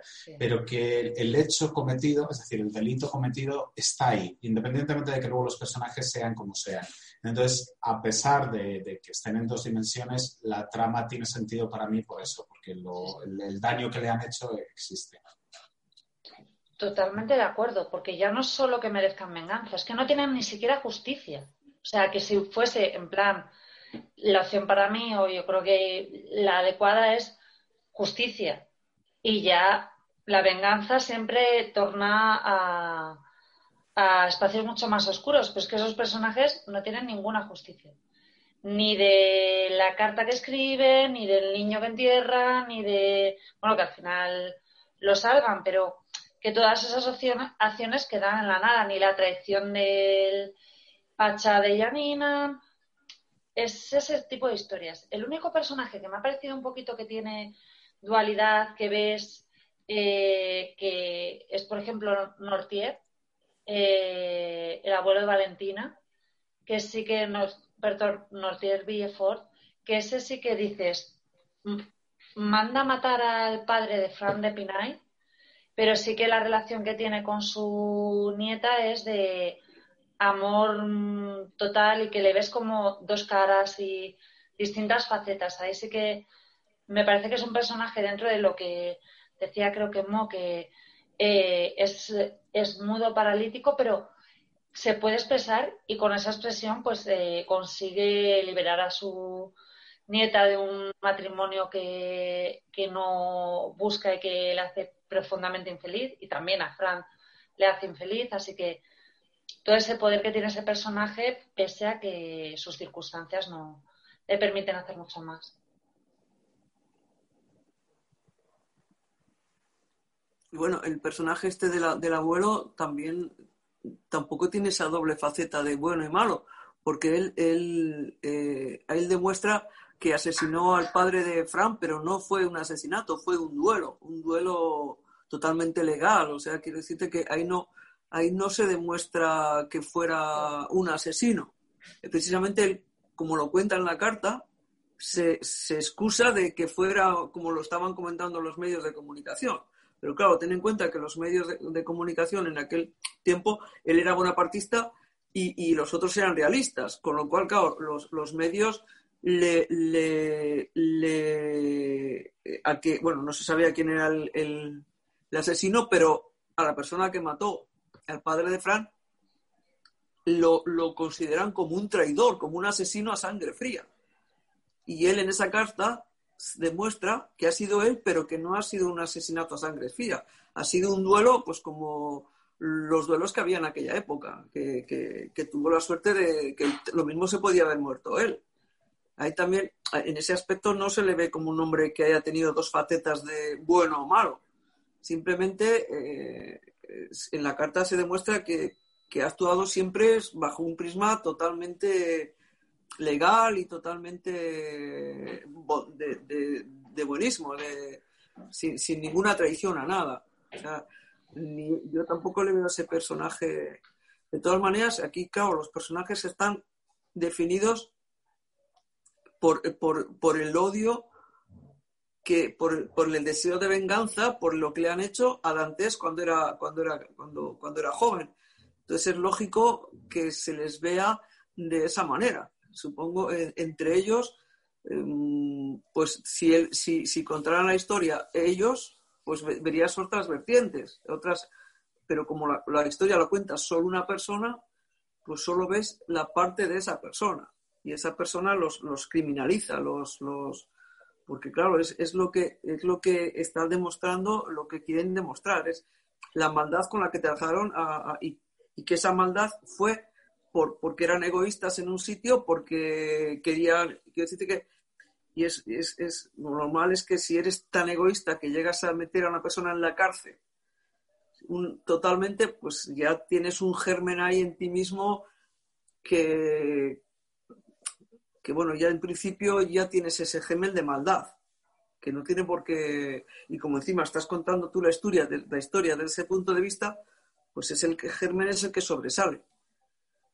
Si, si, si, la, la, la, historia se contase de distintas versiones, pues una versión le verías, el que, una parte, el, que lo cuente de una parte te mostraría la, la, maldad de esas personas y el que te, y el que te lo te lo de, que te contara las otras versiones te contaría la bondad de esas personas. Sin embargo, por ejemplo, en el, en el Fernando, Ah. Eh, eh, ahí sí se ve que él, él, lo ha hecho todo por amor, ahí se ve también la, la, la bondad de ese, o sea, eh, ese hombre ha hecho todo lo que ha hecho por el amor a su prima. Eh, y, y si, ha, si, ha, querido crecer ha sido para mantenerla a ella y, y cuando y, y seguían, seguían eternamente enamorados, él de ella hasta el final. El, el amor ahí tuvo una parte importante en la, en la en el, en el, marido de Margarita, en el Fernando Montero, como se llamaba, algo así, ¿no? Fernando. Sí. Sí, es verdad que si lo viéramos desde la perspectiva de los otros personajes tendríamos una percepción de la historia totalmente distinta. Es decir, si viéramos, por ejemplo, a Danglars y por qué lo hace, a lo mejor está pensando cuando escribe la carta, ¿no?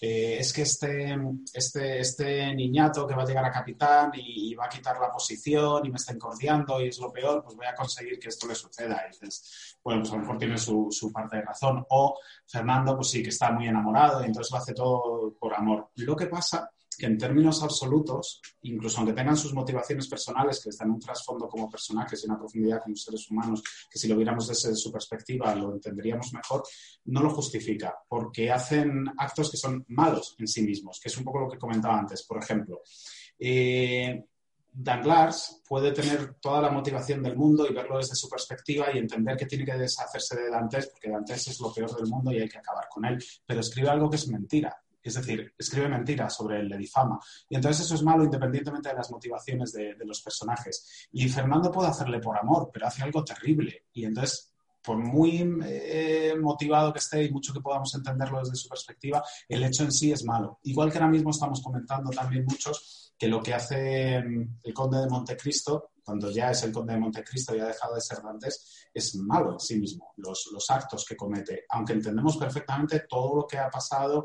de dónde viene, podemos incluso coincidir en que merecen venganza porque hay que hacer justicia, pero aún así eh, los actos son moralmente reprobables. Entonces, en, en términos éticos es malo lo que, lo que hacen y por lo tanto ellos hacen cosas malas. Sí. Hombre, lo que hace, lo que hace Dantes no es tan malo. Lo que hace eh, eh, el, cuando, cuando soborna al telegrafista para que dé una noticia falta, pues es que eso no es malo, porque es que Tillero era un especulador. Él estaba haciendo con contrario. Él estaba viviendo de la información privilegiada durante todo el tiempo. Lo lógico es que, ya que la justicia no le para los pies, pues que alguien se los pare. Eso, eso, eso, ahí es algo que la justicia, bueno, supongo que en aquellos tiempos esto de la información privilegiada, a mí es que eso me ha, llegado muy al alma porque, claro, como hoy es, es algo que está todo el día, yo supongo que hace 200 años, pues no estaría así, pero, digo, joder, pero si, si ya había información privilegiada en el 1844, eh, pues él, él, no hace ningún acto, o sea, eh, él él, él, ah, yo creo que eso lo tenía que haber hecho la justicia. Y entonces él pues dice, bueno, pues le voy a fastidiar este, pues todo su, toda la información privilegiada se la voy a dar, pero al revés, para, para todo eso que ha, que ha ganado especulando, pues deje de hacerlo. A mí eso no me parece que sea una, un acto malo. Me parece que es un acto de justicia. Pero compra una persona, ¿no? Paga, pues paga al intermediario, no parece un comportamiento muy ético. Que sí, hombre, lo que no es ético es lo contrario, no haberlo hecho, pudiendo hacerlo. Lo que, lo que, pudiendo hacerlo, si no lo haces, si te, si te quedas parado y, y sigues dejando que este tío eh, crezca su fortuna de esa manera tan, tan especulativa, pues yo creo que, no sé, me parecía, me parece mejor acto total si total este pobre, si además le, viene bien, porque este pobre como telegrafista ganaba mil euros, era muy librista. Pues mira, pues le, saca de, eso. Y, hace que una persona que, que, no tiene para, para vivir, no, le corrompe, le, pues le, ayuda a salir de la miseria. No es lo mismo corromperte por, para, para salir de la miseria que corromperte para especular en millones. Eh, las cosas tienen. Aquí lo que pasa es que la justicia eh, eh, es, al revés. O sea, si tú robas mil euros estás penado, pero si robas mil millones, pues no. Entonces, claro, en ese aspecto yo, yo no creo que sea un mal acto. Él simplemente pues dijo, pues vas a, vas a especular, pero al revés, a la, baja. no me parecía a mí que, eso fuera un mal acto. Alguien le tenía que parar los pies a este. Lo que pasa es que, claro, también se los tenía que pagar su mujer y no lo hicieron.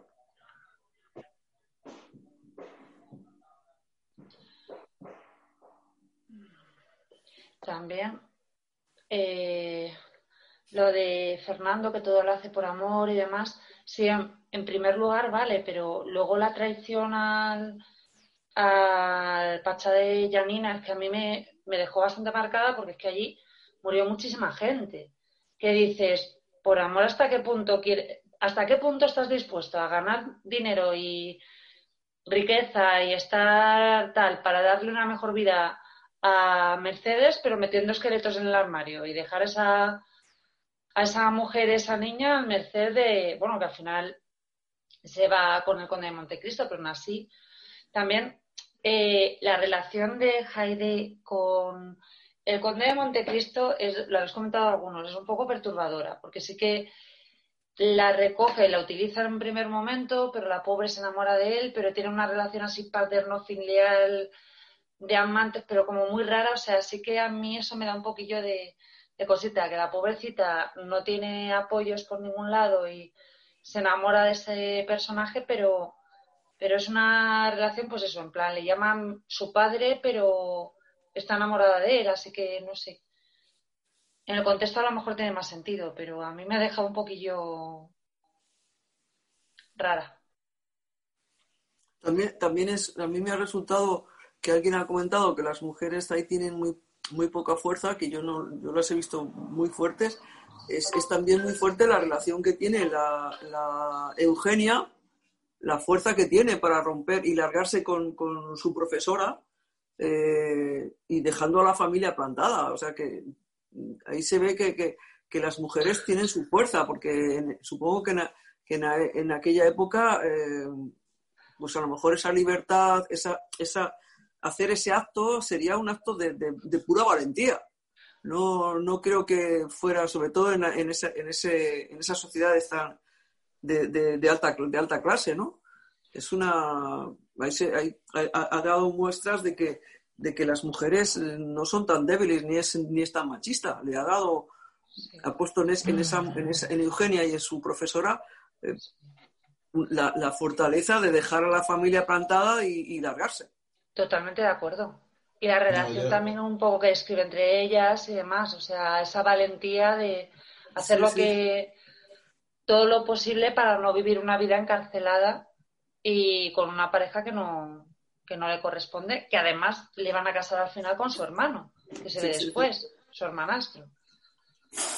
Sí, no, yo creo que aquí el, sexismo, el machismo, el machismo es, es estructural, es decir, es una sociedad patriarcal en la que viven y por eso lo vemos tan patente. Pero luego los personajes individuales de las mujeres eh, pues tienen sus, sus propias creencias, sus deseos, muchas de ellas son fuertes, eh, toman eh, sus propias decisiones en el contexto en el que se las permite tomarlas. Entonces, eh, los personajes dentro de lo que es, pues sí que pueden ser eh, no tan machistas o no tan sexistas como pudiéramos esperarlo, pero la sociedad en la que viven lo es porque es la época en la que viven, es el siglo XIX en Francia, no, no queda otra. Entonces es verdad que a algunos personajes se les da, se les dota de una independencia, como esto que, comentabas de las dos eh, chicas que se fuegan juntas, que no me lo esperaba y me ha gustado encontrarme en, en la novela. Es uno de los pasajes que más me ha gustado por cómo sucede de la nada que de repente dicen, venga, pues nos vamos juntas y se van.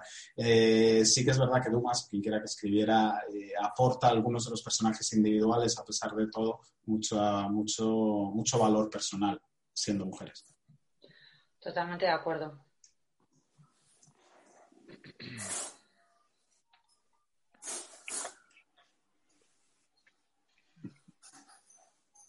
Más cosas que se nos ocurran por ahí. Eh, eh, Benedetto, Personaje interesante. Buen personaje. buen personaje. O sea, Sí.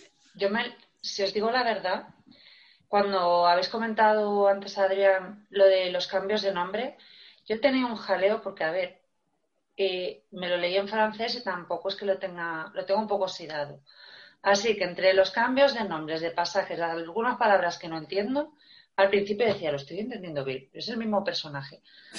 Y todo ese tipo de historias. Pero eh, sí que como el padre que a su vez intenta vengar, el, perdón, el padre adoptivo que a su vez intenta vengar a su hermano y demás, sí que intenta por todos los medios encarrilar a ese niño y no había manera. Que al final, pues, eh, llega a matar a que le extorsiona pues para salirse con la suya. Ese personaje me ha parecido muy, muy interesante esa relación de, de la adopción, ese niño, y cómo al final lo vuelve al camino y demás, no sé.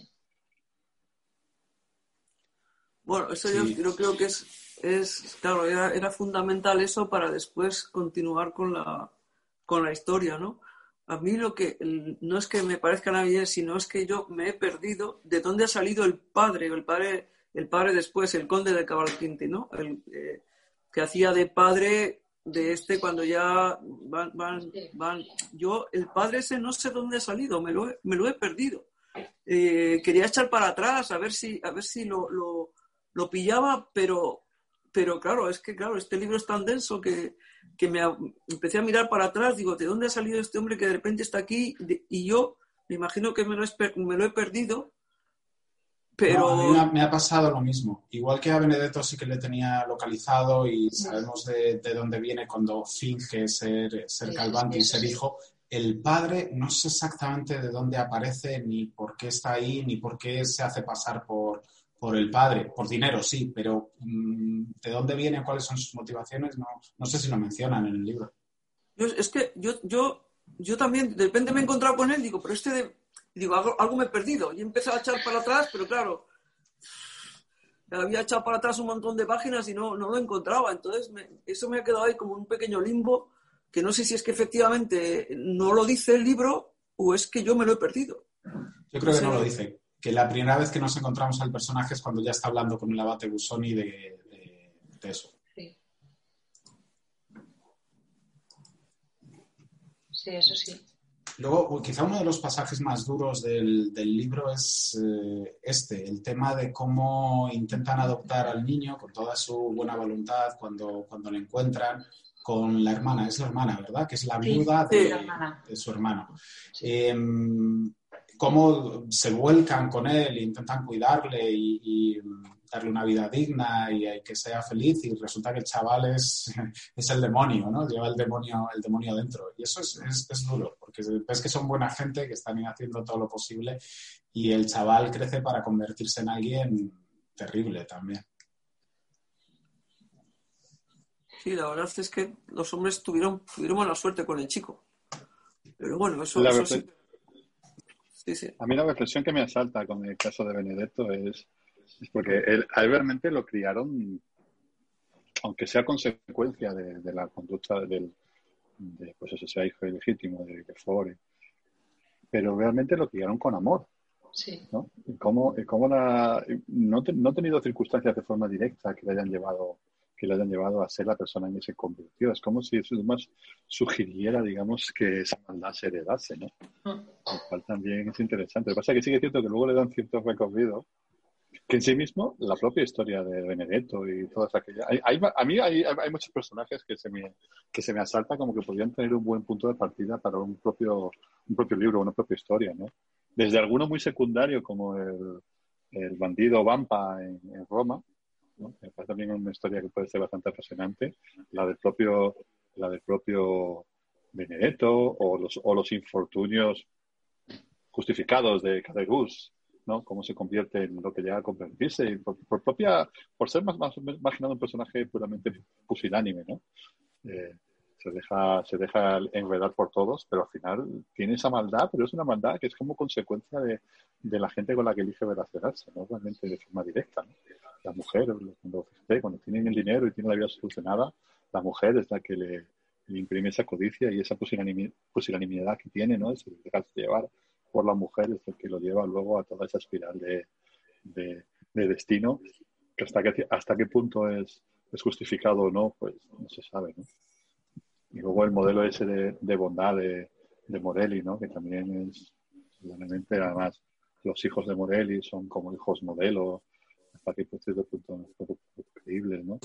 Pero, pero sí que sí, sí que luego hay otros hijos, por ejemplo, obviamente, la, hija de Villefort es el ejemplo más claro, ¿no? Tienes a Benedetto, que es hijo de un malvado y es malvado, pero tienes luego, luego a, Valentina. A, Valentina, la hija de, de, de Villefort, que en absoluto es de los personajes seguramente más bondadosos que hay, que hay en toda la historia, ¿no? Y realmente, realmente es, es casi un personaje también bastante crucial, ¿no? tiene interacciones con bastantes, bastantes personajes. Me parece muy interesante, muy interesante eso, ¿no? O sea, que sí que se le da bastante peso a ciertos personajes femeninos, pero sí que es cierto que la, la cultura, el momento histórico y la cultura machista de la época, obviamente, está ahí, ¿no? Pero bueno, sí que es cierto que yo creo que podría tratar, por ejemplo, a mí se me, me da mucha ganas de conocer más a, la princesa Heidi, porque tuvo que tener también, es otro libro en sí mismo, esa historia que, nos, que casi nos esboza, ¿no? de cómo pasó la infancia y la juventud y tal, finalmente es otro libro, ¿no? Y es un libro de una temática totalmente diferente, ¿no? Entonces, yo creo que es eso, es como un, es como si fuera un fractal de novelas, el propio Conde de Montecristo, a través de que se van, se van extendiendo esos brazos, ¿no? Yo me he, dejado, me he permitido, me vas a perdonar bien si no lo quito, el esquema de personajes que me he hecho en, el, en, las, en las imágenes del propio Meetup, ¿sabes? Porque realmente es que para mí, para entenderlo un poco todo, mira, os lo voy a poner, me voy a poner, lo tengo aquí, no sé si lo podéis ver de fondo. Sí, sí, sí, sí. ¿Vale? Pues eso, si no llegase por eso, seguramente no, no hubiera entendido el libro. Y es realmente, es realmente es realmente apasionante las revelaciones que hay. Tuve que ordenarlo flechas por lado, flechas para otro, y realmente es muy, muy, muy interesante cómo se, se relaciona. ¿no? Y, me gusta volver a verlo una vez que me lo he leído, porque vuelvo a leerlo. Si lo vais a usar y no, habéis leído el libro, esperad por lo menos hasta la mitad del libro, ¿vale? Porque hasta, a partir de la mitad del libro ya no hay ningún spoiler, pero obviamente ah, si no habéis leído la primera mitad del libro hay cosas que se van a descubrir. Porque esto, digamos, es la situación una vez que está toda la acción de la obra en París, para que os Es, es alucinante el esquema que ha hecho Antonio. Ah, eso, iba a decir, sí, sí. Que me, da vergüenza enseñaros lo que he hecho yo, porque después de ver esto, cualquiera os enseña. Si, veis lo mío, bueno. No, pero hay gente que necesita poca cosa. Yo, yo es que necesito más porque a veces, eh, aunque la novela, la segunda mitad de la novela, no sé si se pasó a vosotros, una cosa que os quería preguntar. Yo la segunda mitad de la novela, que a muchos no nos ha gustado tanto como la primera, yo me la he leído como a un ritmo mayor que la primera mitad de la novela. La primera mitad iba más, no sé si paradeándola, tomándomelo con más tranquilidad, pero la segunda mitad también un poco, gracias al esquema y porque me, permitía un poco centrarme más y la verdad que van pasando cosas y como que quieres llegar al final antes de, antes de tiempo, ¿no? Y me, y me ha resultado más, más fácil de leer, tanto por el estilo como por, la, por lo que cuenta, la segunda mitad que la, que la primera mitad. Es que a mí me descolocó la parte de Roma, me descolocó bastante en plan de ¿a dónde va a ir a parar? O sea, como es, se me hizo un poco pesado, la verdad. La parte de Roma y va evolucionando tal, y digo, ¿pero a dónde va a parar? Y ya, bueno, o sea, que me parece interesante y lo de los bandidos, el bandido este que es malo, malísimo, pero la historia que hay detrás, que luego tampoco tal y trata a los prisioneros bien, o sea, esa mafia que hay ahí. Eh, es curioso, o sea, incluso el esquema que hablábamos Antonio es hiper intrincado, es que todavía puedes poner más flechas, o sea, es tremendo libro. Pero Guadalupe, tengo curiosidad de ver tu esquema, o sea, también es seguro que es interesante. ¿Qué va? Si lo mío no es un esquema, lo mío son rayas y, páginas y no sé qué, lo mío es vergonzoso. No, no, no, no, no me dejes, no me No, pero incluso aquí puede haber, cosas, puede haber cosas que no estén, que no estén, que estén de todo ciertas, o como comenta Carmen, hay obviamente partes de la historia que seguramente falten, que me las he pasado un poco por encima. Incluso hay personajes que he metido, como Davigny, el médico, que tampoco es muy relevante, pero bueno, por tenerlo identificado. O sea que, bueno, no, pero yo, yo aquí sí que, yo siempre he tomado notas. A mí, esto queda en muchos libros de aventuras que tenemos los personajes para poder entenderlo siempre me parece interesante. Y al final, como yo, yo en mi trabajo utilizo eh, eh, mapas mentales como esto, pues al final me resulta, me resulta cómodo, pero cada uno al final toma sus, sus estos. Pero a mí me ha dado, sobre todo, la conclusión que he tenido después de verlo, es el, el mérito que tiene el montar la historia, una historia tan coral, ¿vale? Porque si le pones a ver otras historias es mucho más, más simple, ¿no? De, igual de largas incluso, pero no tiene tanta, tantos personajes ni tantas tramas, porque incluso hay tramas y subtramas de, de la subtrama, o sea, es, y para mí eso es un mérito, ya digo, haya habido, que seguramente hubiera habido varios, varios autores, varios escritores, supongo que la idea original y por dónde deberían ir las historias lo dirigiría una sola persona y, y ahí sí que, sí que tiene, eso para mí es un mérito, o sea, yo no, yo no considero un demérito que Dumas está yo creo bastante demostrado, no puedo decirme si me equivoco, que sí que utilizó negros para, para completar sus obras. Eh, yo, no, yo no lo considero un demérito, siempre y cuando fuera el propio Dumas el que diseñara este esqueleto tan, tan maravilloso en este caso.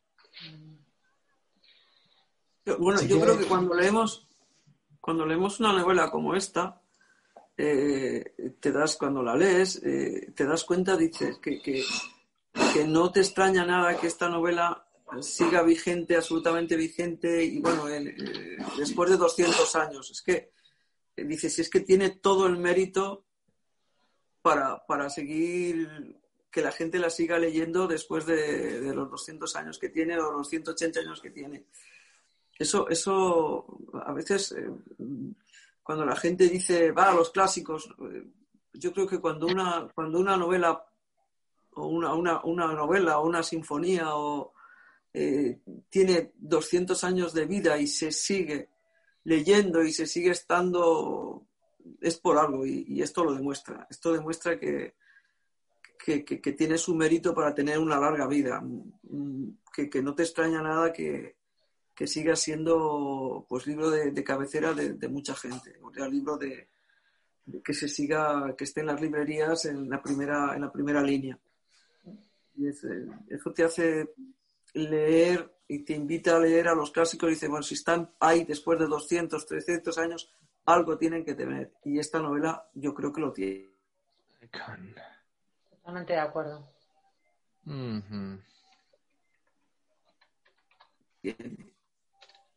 Que tiene todo el mérito para y la costumbre de hacer mapas mentales con los libros la voy a empezar a tomar porque en este medio hubiese venido bien. Sobre todo, ya te digo, con los cambios de nombres y de tal al principio hasta que los, los localizaba un poco. Sí, es que hay libros que lo piden y otros que no. Por ejemplo, me he terminado. A mí una cosa me ha gustado del libro este es que me ha ayudado a hacer músculo para enfrentarme a novelas largas. De hecho, me he leído ahora en una semana y pico Drácula, que también lo tenía pendiente y me ha parecido interesante.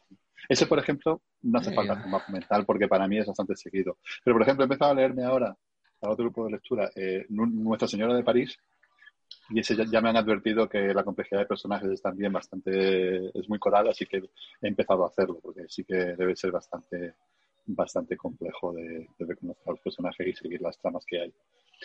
Supongo que depende un poco del libro. Y ahí pues cada uno yo digo, yo, empiezo a leer nuevamente y si veo que el tema se va complicando, digo, para, para, tomo ciertas notas y, y lo sigo. Pero digo, eso cada uno, hay gente que tiene mucha más memoria, más capacidad y lo, y lo puede seguir bien per se. Entonces, no, no, no en absoluto hace falta. Eso ya es consecuencia de mi, de mi limitación para, para este tipo de cosas. Digo, bueno, me organizo mejor. ¿Y qué herramienta utilizabas, Antonio, por fin? Eh, es una aplicación, pero es de Apple, eh, se llama MyNote. Pero tienes una, por ejemplo, gratuita que se llama, que hay para ordenador y es multiplataforma, se llama FreeMind, FreeMind, okay, que es gratuita y funciona fenomenal. Yo en el trabajo, eso no pulso en el trabajo, en el trabajo es la que uso y, funciona también muy bien, muy, muy intuitiva muy fácil. No sé, o sea, que si le interesa puedo comentar algo, algún texto sobre mapas mentales. Que, Gracias. Yo lo uso también, incluso para las tareas de trabajo lo, uso también. Yo lo hago, pero en, libreta algunas veces, que me ayuda a plasmar ideas y demás, pero para el móvil y tal puede venir bien y para herramientas similares. Ya digo, pero esto cada uno tiene su, su, su sistema. O sea, a mí la gente que le, que le gusta poner etiquetas al libro de papel. Me parece también una forma muy interesante para marcar pasajes a los que hay que volver, porque a lo mejor son relevantes y tal. Me parece también muy interesante. O subrayar el propio libro. Hay libros que sí que apetece a veces subrayar ciertas frases. también son prácticas paralelas a la lectura que, bueno, con lo que también, a mi opinión, hacen que se disfrute un poquito más de la lectura. Respecto a esto que, comentabais antes, eh, yo sí he visto a veces como que divagaba un poco el texto en las líneas narrativas. No divagar exactamente, es como que eh, se iba por caminos que luego en realidad no tenían mucho sentido para lo que era la trama principal. Comentabas, Carmen, cuando estaban en, Italia, pues eh, en esa parte yo tenía la sensación de que lo que se nos estaba contando era una historia de aventuras con, con los festivos que tienen lugar en Roma y con los bandidos y demás, pero que en realidad estaba avanzando poco en lo, en lo que es la trama. Y quizá esto tenga que ver porque está publicado por, por entregas. Y es algo bastante común en las novelas del 19. Estoy pensando, por ejemplo, en Los Maya, de, esa de Queiroz, que también fue publicada por fascículos, donde pues, divaga y aquí y allá y parece como que está contando historias que no, que no tienen mucho sentido con la trama principal, aunque luego sí que se relacionan y aportan al texto.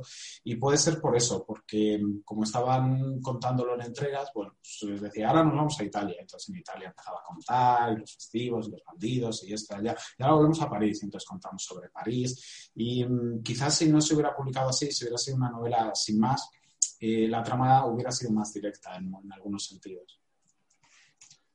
Yo ahí le veo también una cierta cosa, me da el tema de que quizás afecte al ritmo de, la historia, porque hay partes de, hay momentos en los que, en los que quizás se, se para demasiado, como si tuviera que rellenar para terminar una entrega, ¿no?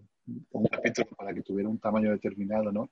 Y luego hay, hay momentos que para mí son cruciales, que sobre todo los de quizás, los de más acción, quizás, ¿no? Los de más violencia, incluso en algún caso, y eso como que pasa como muy tremendamente por encima. no sé, no sé el, el, motivo por el que por el que es, ¿no? Pero sí que se me hace, por ejemplo, en el juicio me parece que podría haber podía haber aplicado mucho más dramatismo y haber aplicado tener más fuerza ese pasaje. Libre Dios de yo criticar a Dumas, ¿no?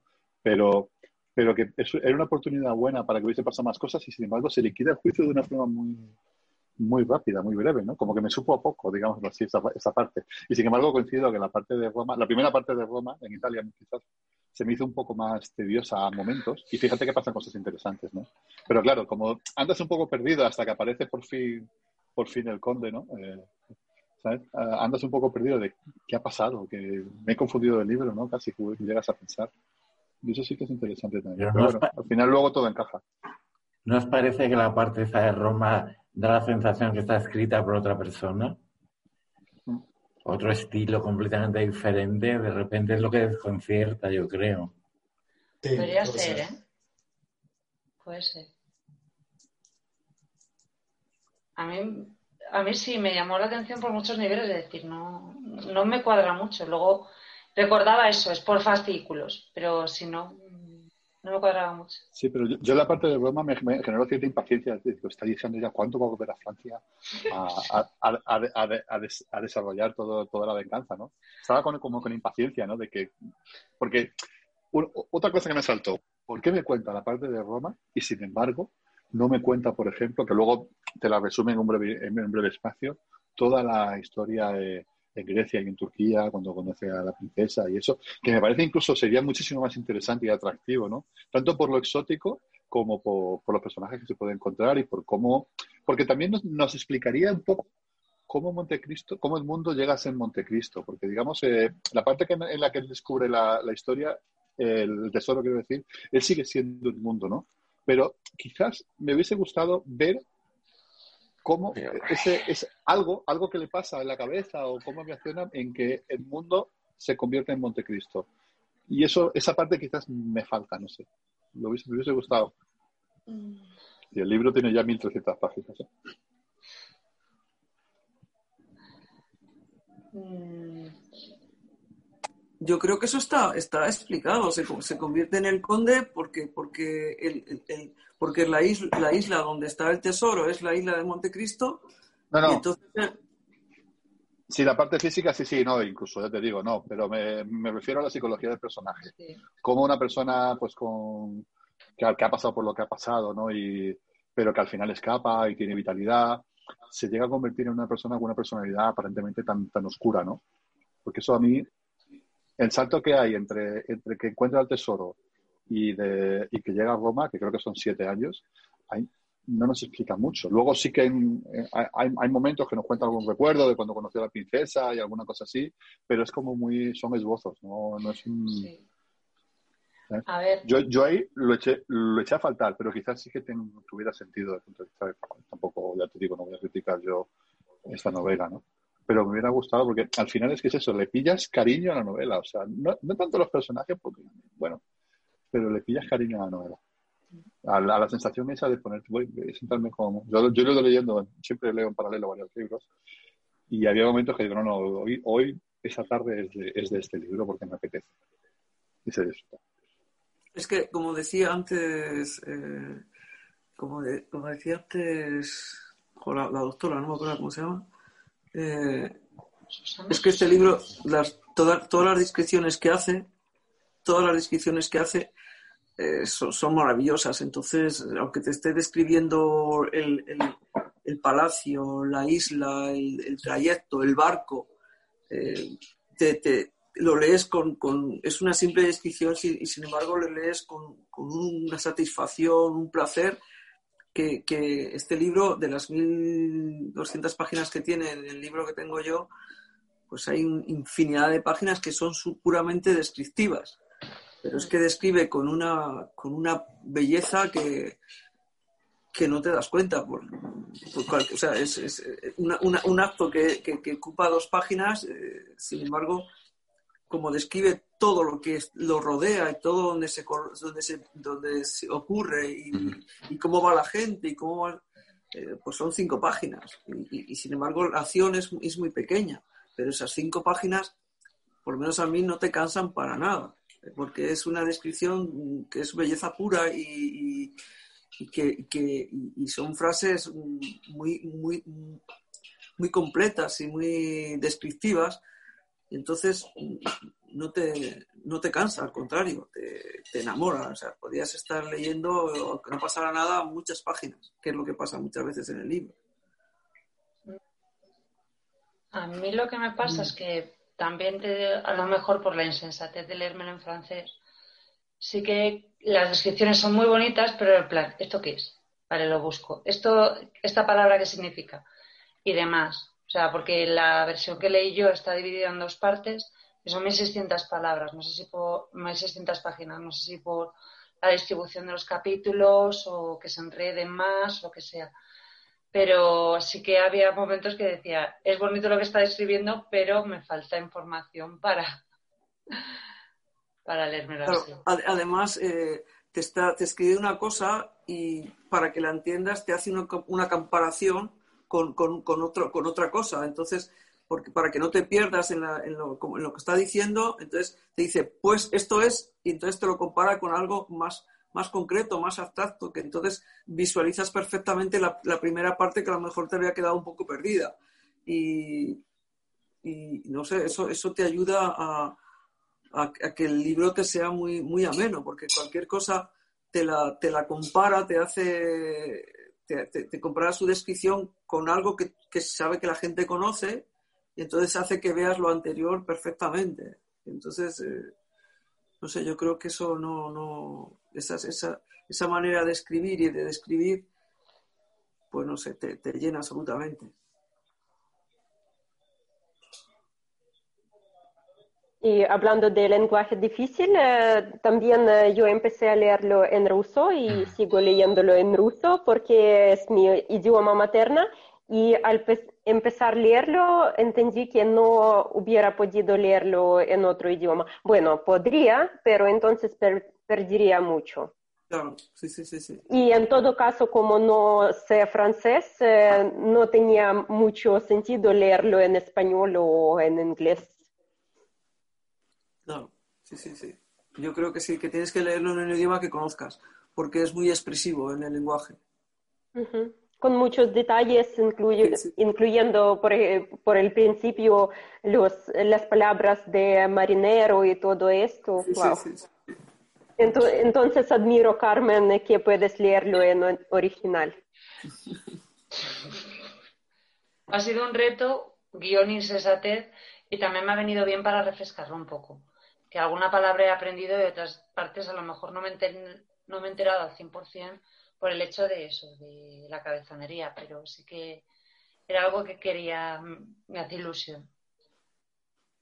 Y además con el lenguaje transmite muchos pasajes que sabe muy bien de lo que habla. Mm. Esto que acabas de mencionar, María, de, cuando están hablando del barco, de, cómo funciona un barco, los nombres que utiliza para llamar a las cosas, eh, o se ha documentado muy bien o quien escribiera ese pasaje en concreto sabía mucho de barcos. Y ocurre con todo, cuando habla de los caballos, de la forma en la que viven, de las casas, de, ¿lo conoce o se ha documentado perfectamente bien? Totalmente de acuerdo. Te traslada allí, a lo que va escribiendo. Sí, a, lo que, a lo que está escribiendo, absolutamente, sí, sí, sí. La isla debe molar un montón, la que monta su cueva de Alibaba no, perdón, de Sinbad del Marino, eso debe ser alucinante. La isla. Bueno, yo me la imagino muy sencillita, ¿no? Dice que hay cuatro cabras por ahí y poco más. Y la, y la gruta. Es como, como la isla de Perejil, pero en grande. sí, eso sí, yo, yo también me la imagino. Pero, pero la gruta, digo, la gruta del tesoro, la casa que se monta ahí. Eso, eh, el contraste de pues, la isla de Perejil, como has dicho, con ese mundo magnífico de las mil y una noches que describe Frank, que lo para lo que ha vivido, que dice, yo no sé si es eso el colocón que me pille con el, con el hachís. con el hachís. No, es como que tiene... qué puntos de realista no, perdona. sí, no, como si tuviera un palacio, como, como sin, o sea, sin el cómo es que tiene un palacio fastuosísimo en una, gruta, en una cueva, sí, sí, sí. Pero bueno, eso creo que hay en la- eh, creo que hay cuevas que son verdaderos palacios, ¿eh? No sé si yo no he visto ninguna, pero creo que sí. Ahí en el Sacromonte no son la- no son cuevas, no son las- no son las viviendas, no son cuevas. Sí, sí. O sea que claro, esto esto esto en el libro pues mucho más bonito, claro.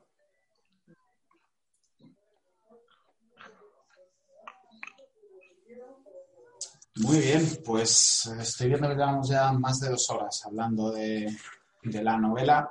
¿Queréis añadir algo más que se nos haya quedado en el tintero?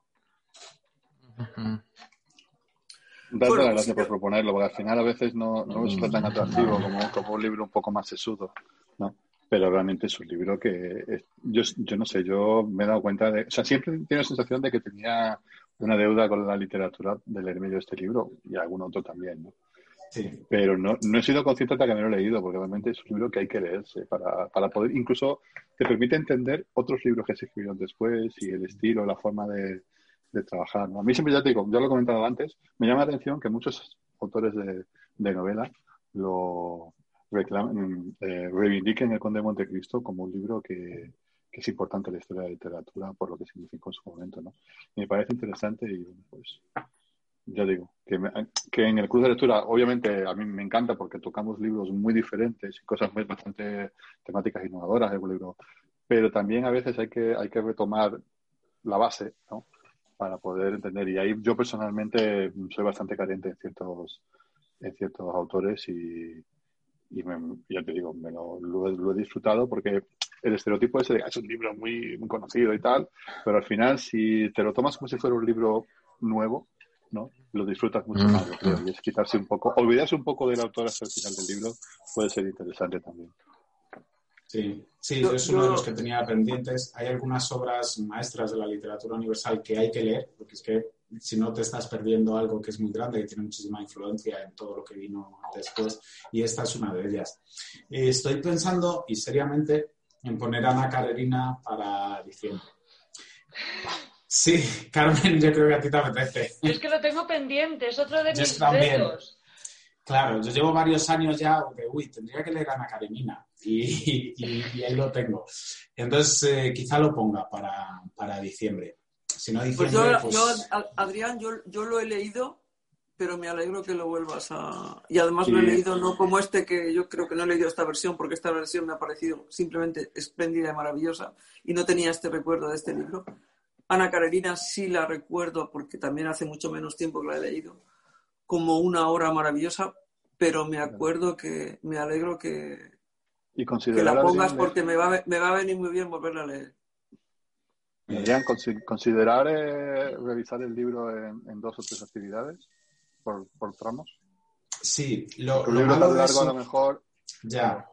Sí, lo, lo hicimos con el Quijote, hacerlo por partes. A mí lo malo de eso es que tengo que pararme en la lectura. Es decir, si lo dividimos, por ejemplo, en tres partes, tengo que parar en esa primera parte, hacer la tertulia. Porque si sigo avanzando, sé que luego voy a hacer spoilers. Voy, voy a saber cosas, voy a hablar en la tertulia de lo que pasa después. Y no poder ir al ritmo que a mí me gusta, de a lo mejor devorarla entera o pararme y dejar de leer y luego ya seguir mucho más adelante, me, cuesta. Sí es verdad que por parte sería más asequible, pero yo creo que si la ponemos, la ponemos en tirón. Que luego cada uno personalmente la podemos dividir en partes. Es decir, bueno, pues yo me voy a leer los primeros capítulos, me leo otra cosa, luego vuelvo, que es un poco lo que hemos hecho algunos con, con el Conde de Montecristo. Yo creo que sí que es mejor dar un tiempo largo, como habéis dicho, hasta diciembre, que faltan todavía tres meses, pero venir con la obra completa. Sí, porque si no es como si, si la dejaras ahí, si, si no, si no, como que te has leído un capítulo nada más o, y no sabes, Sí. El, el contexto entero no lo, no lo conoces, no lo llegas a conocer. Mm. Sí, yo creo que... Sí, y hay que tener en cuenta también que para octubre tenemos otra, otro libro que os recomiendo, que es eh, Tan poca vida. Que, mm, bueno, es un, un libro que ha ganado, o sea, que, ha- que ha recibido muchas, muchas buenas críticas. eh, se, ha convertido, se ha convertido, hasta luego, en un récord de ventas. Entonces, hay que leerla, pero es también muy larga. Entonces, eh, nos va a llevar tiempo. ¿Vale? Para que lo planifiquéis, vayáis consiguiendo el libro y echándole un ojo. ¿Habéis- ¿Lo habéis puesto ya en las redes? Para en, Sí, en la- está, sí, vale. Está en Meetup y en la página web de Ciervo Blanco. Tan poca vida se llama. Pero es que a lo mejor son 800 páginas, 900 o algo así. Entonces merece la pena, pero bueno, hay que dedicarle tiempo. ¿Es el que habéis puesto tertulia en inglés y en español, Adrián? Sí. sí. Gracias. Me lo voy a intentar leer en inglés, a ver si me entero de algo. Yo todavía no he empezado y no sé. quiero cogerle, pero hablan mucho de, que es eh, emocionalmente devastador, que es muy duro, que, te acaba rompiendo por dentro, entonces no sé qué será, pero mm, pinta como que va a ser duro. ¿Y cuál es el idioma en Ya. Ana María. ¿Y en qué idioma es eh, en original? ¿En inglés o español eh, o japonés o cualquier? En, en inglés. Eh, es, americana, ah, doctora. Tiene un nombre japonés, ya es asiática, pero es americana, nació en Estados Unidos. Ah, vale, vale, porque solamente lo vi de reojo y estuve pensando que estaría mejor leerlo en original y cuál es el original. Sí, es el inglés, ella es editora del New York Times. Y otro pues, comentario no muy relevante, pero que, quería hacer sobre este libro de Conde de Montecristo y paralelismo con el libro de Carlos Ruiz Zafón de Prisionero del Cielo. No sé si habéis leído pero hay una escena como escape un personaje y es exactamente lo mismo y me sorprendió mucho porque hace poco tiempo leí el otro libro de Carlos Ruiz Zafón y acabo de leer Dumas. Claro que Dumas eh, vino primero, pero muy interesante. Sí, pues eh, eso nos da una muestra más de la influencia que pudo tener Dumas con su obra, sobre todo lo que vino después. Que es que inconscientemente, aunque no estés tratando de, copiar o de tener ninguna similitud, eh, lo lleva uno dentro, ¿no? obras como esta. Porque además, claro, como están en todos, todo tipo de medios audiovisuales, de películas, de teatro, de, todo al final, te llega incluso aunque no llegues la novela. Incluso indirectamente, como aunque no lo leas, pero como ha influenciado otros libros y sí que lees esos libros que están influenciados por lo primero, al final eh, todo anda rondando en el aire de obras como esta. Sí, claro, como hay siete notas eh, en todo caso y es eh, imposible crear eh, algo nuevo, pero lo que me sorprendió es que ambos libros leí en un periodo muy corto y como coincidencia solamente. Sí. Muy bien. ¿Más bueno, Muy bien. ¿No? Vale, pues nada, nos vemos en tan poca vida y a lo mejor ponemos alguno corto entre medias, un jueves por ahí de estos que se leen en 20 minutos. Muy bien. Muchas gracias. Ha sido súper gracias. A vosotros. Muchas gracias a todos. Chao. Chao, chao.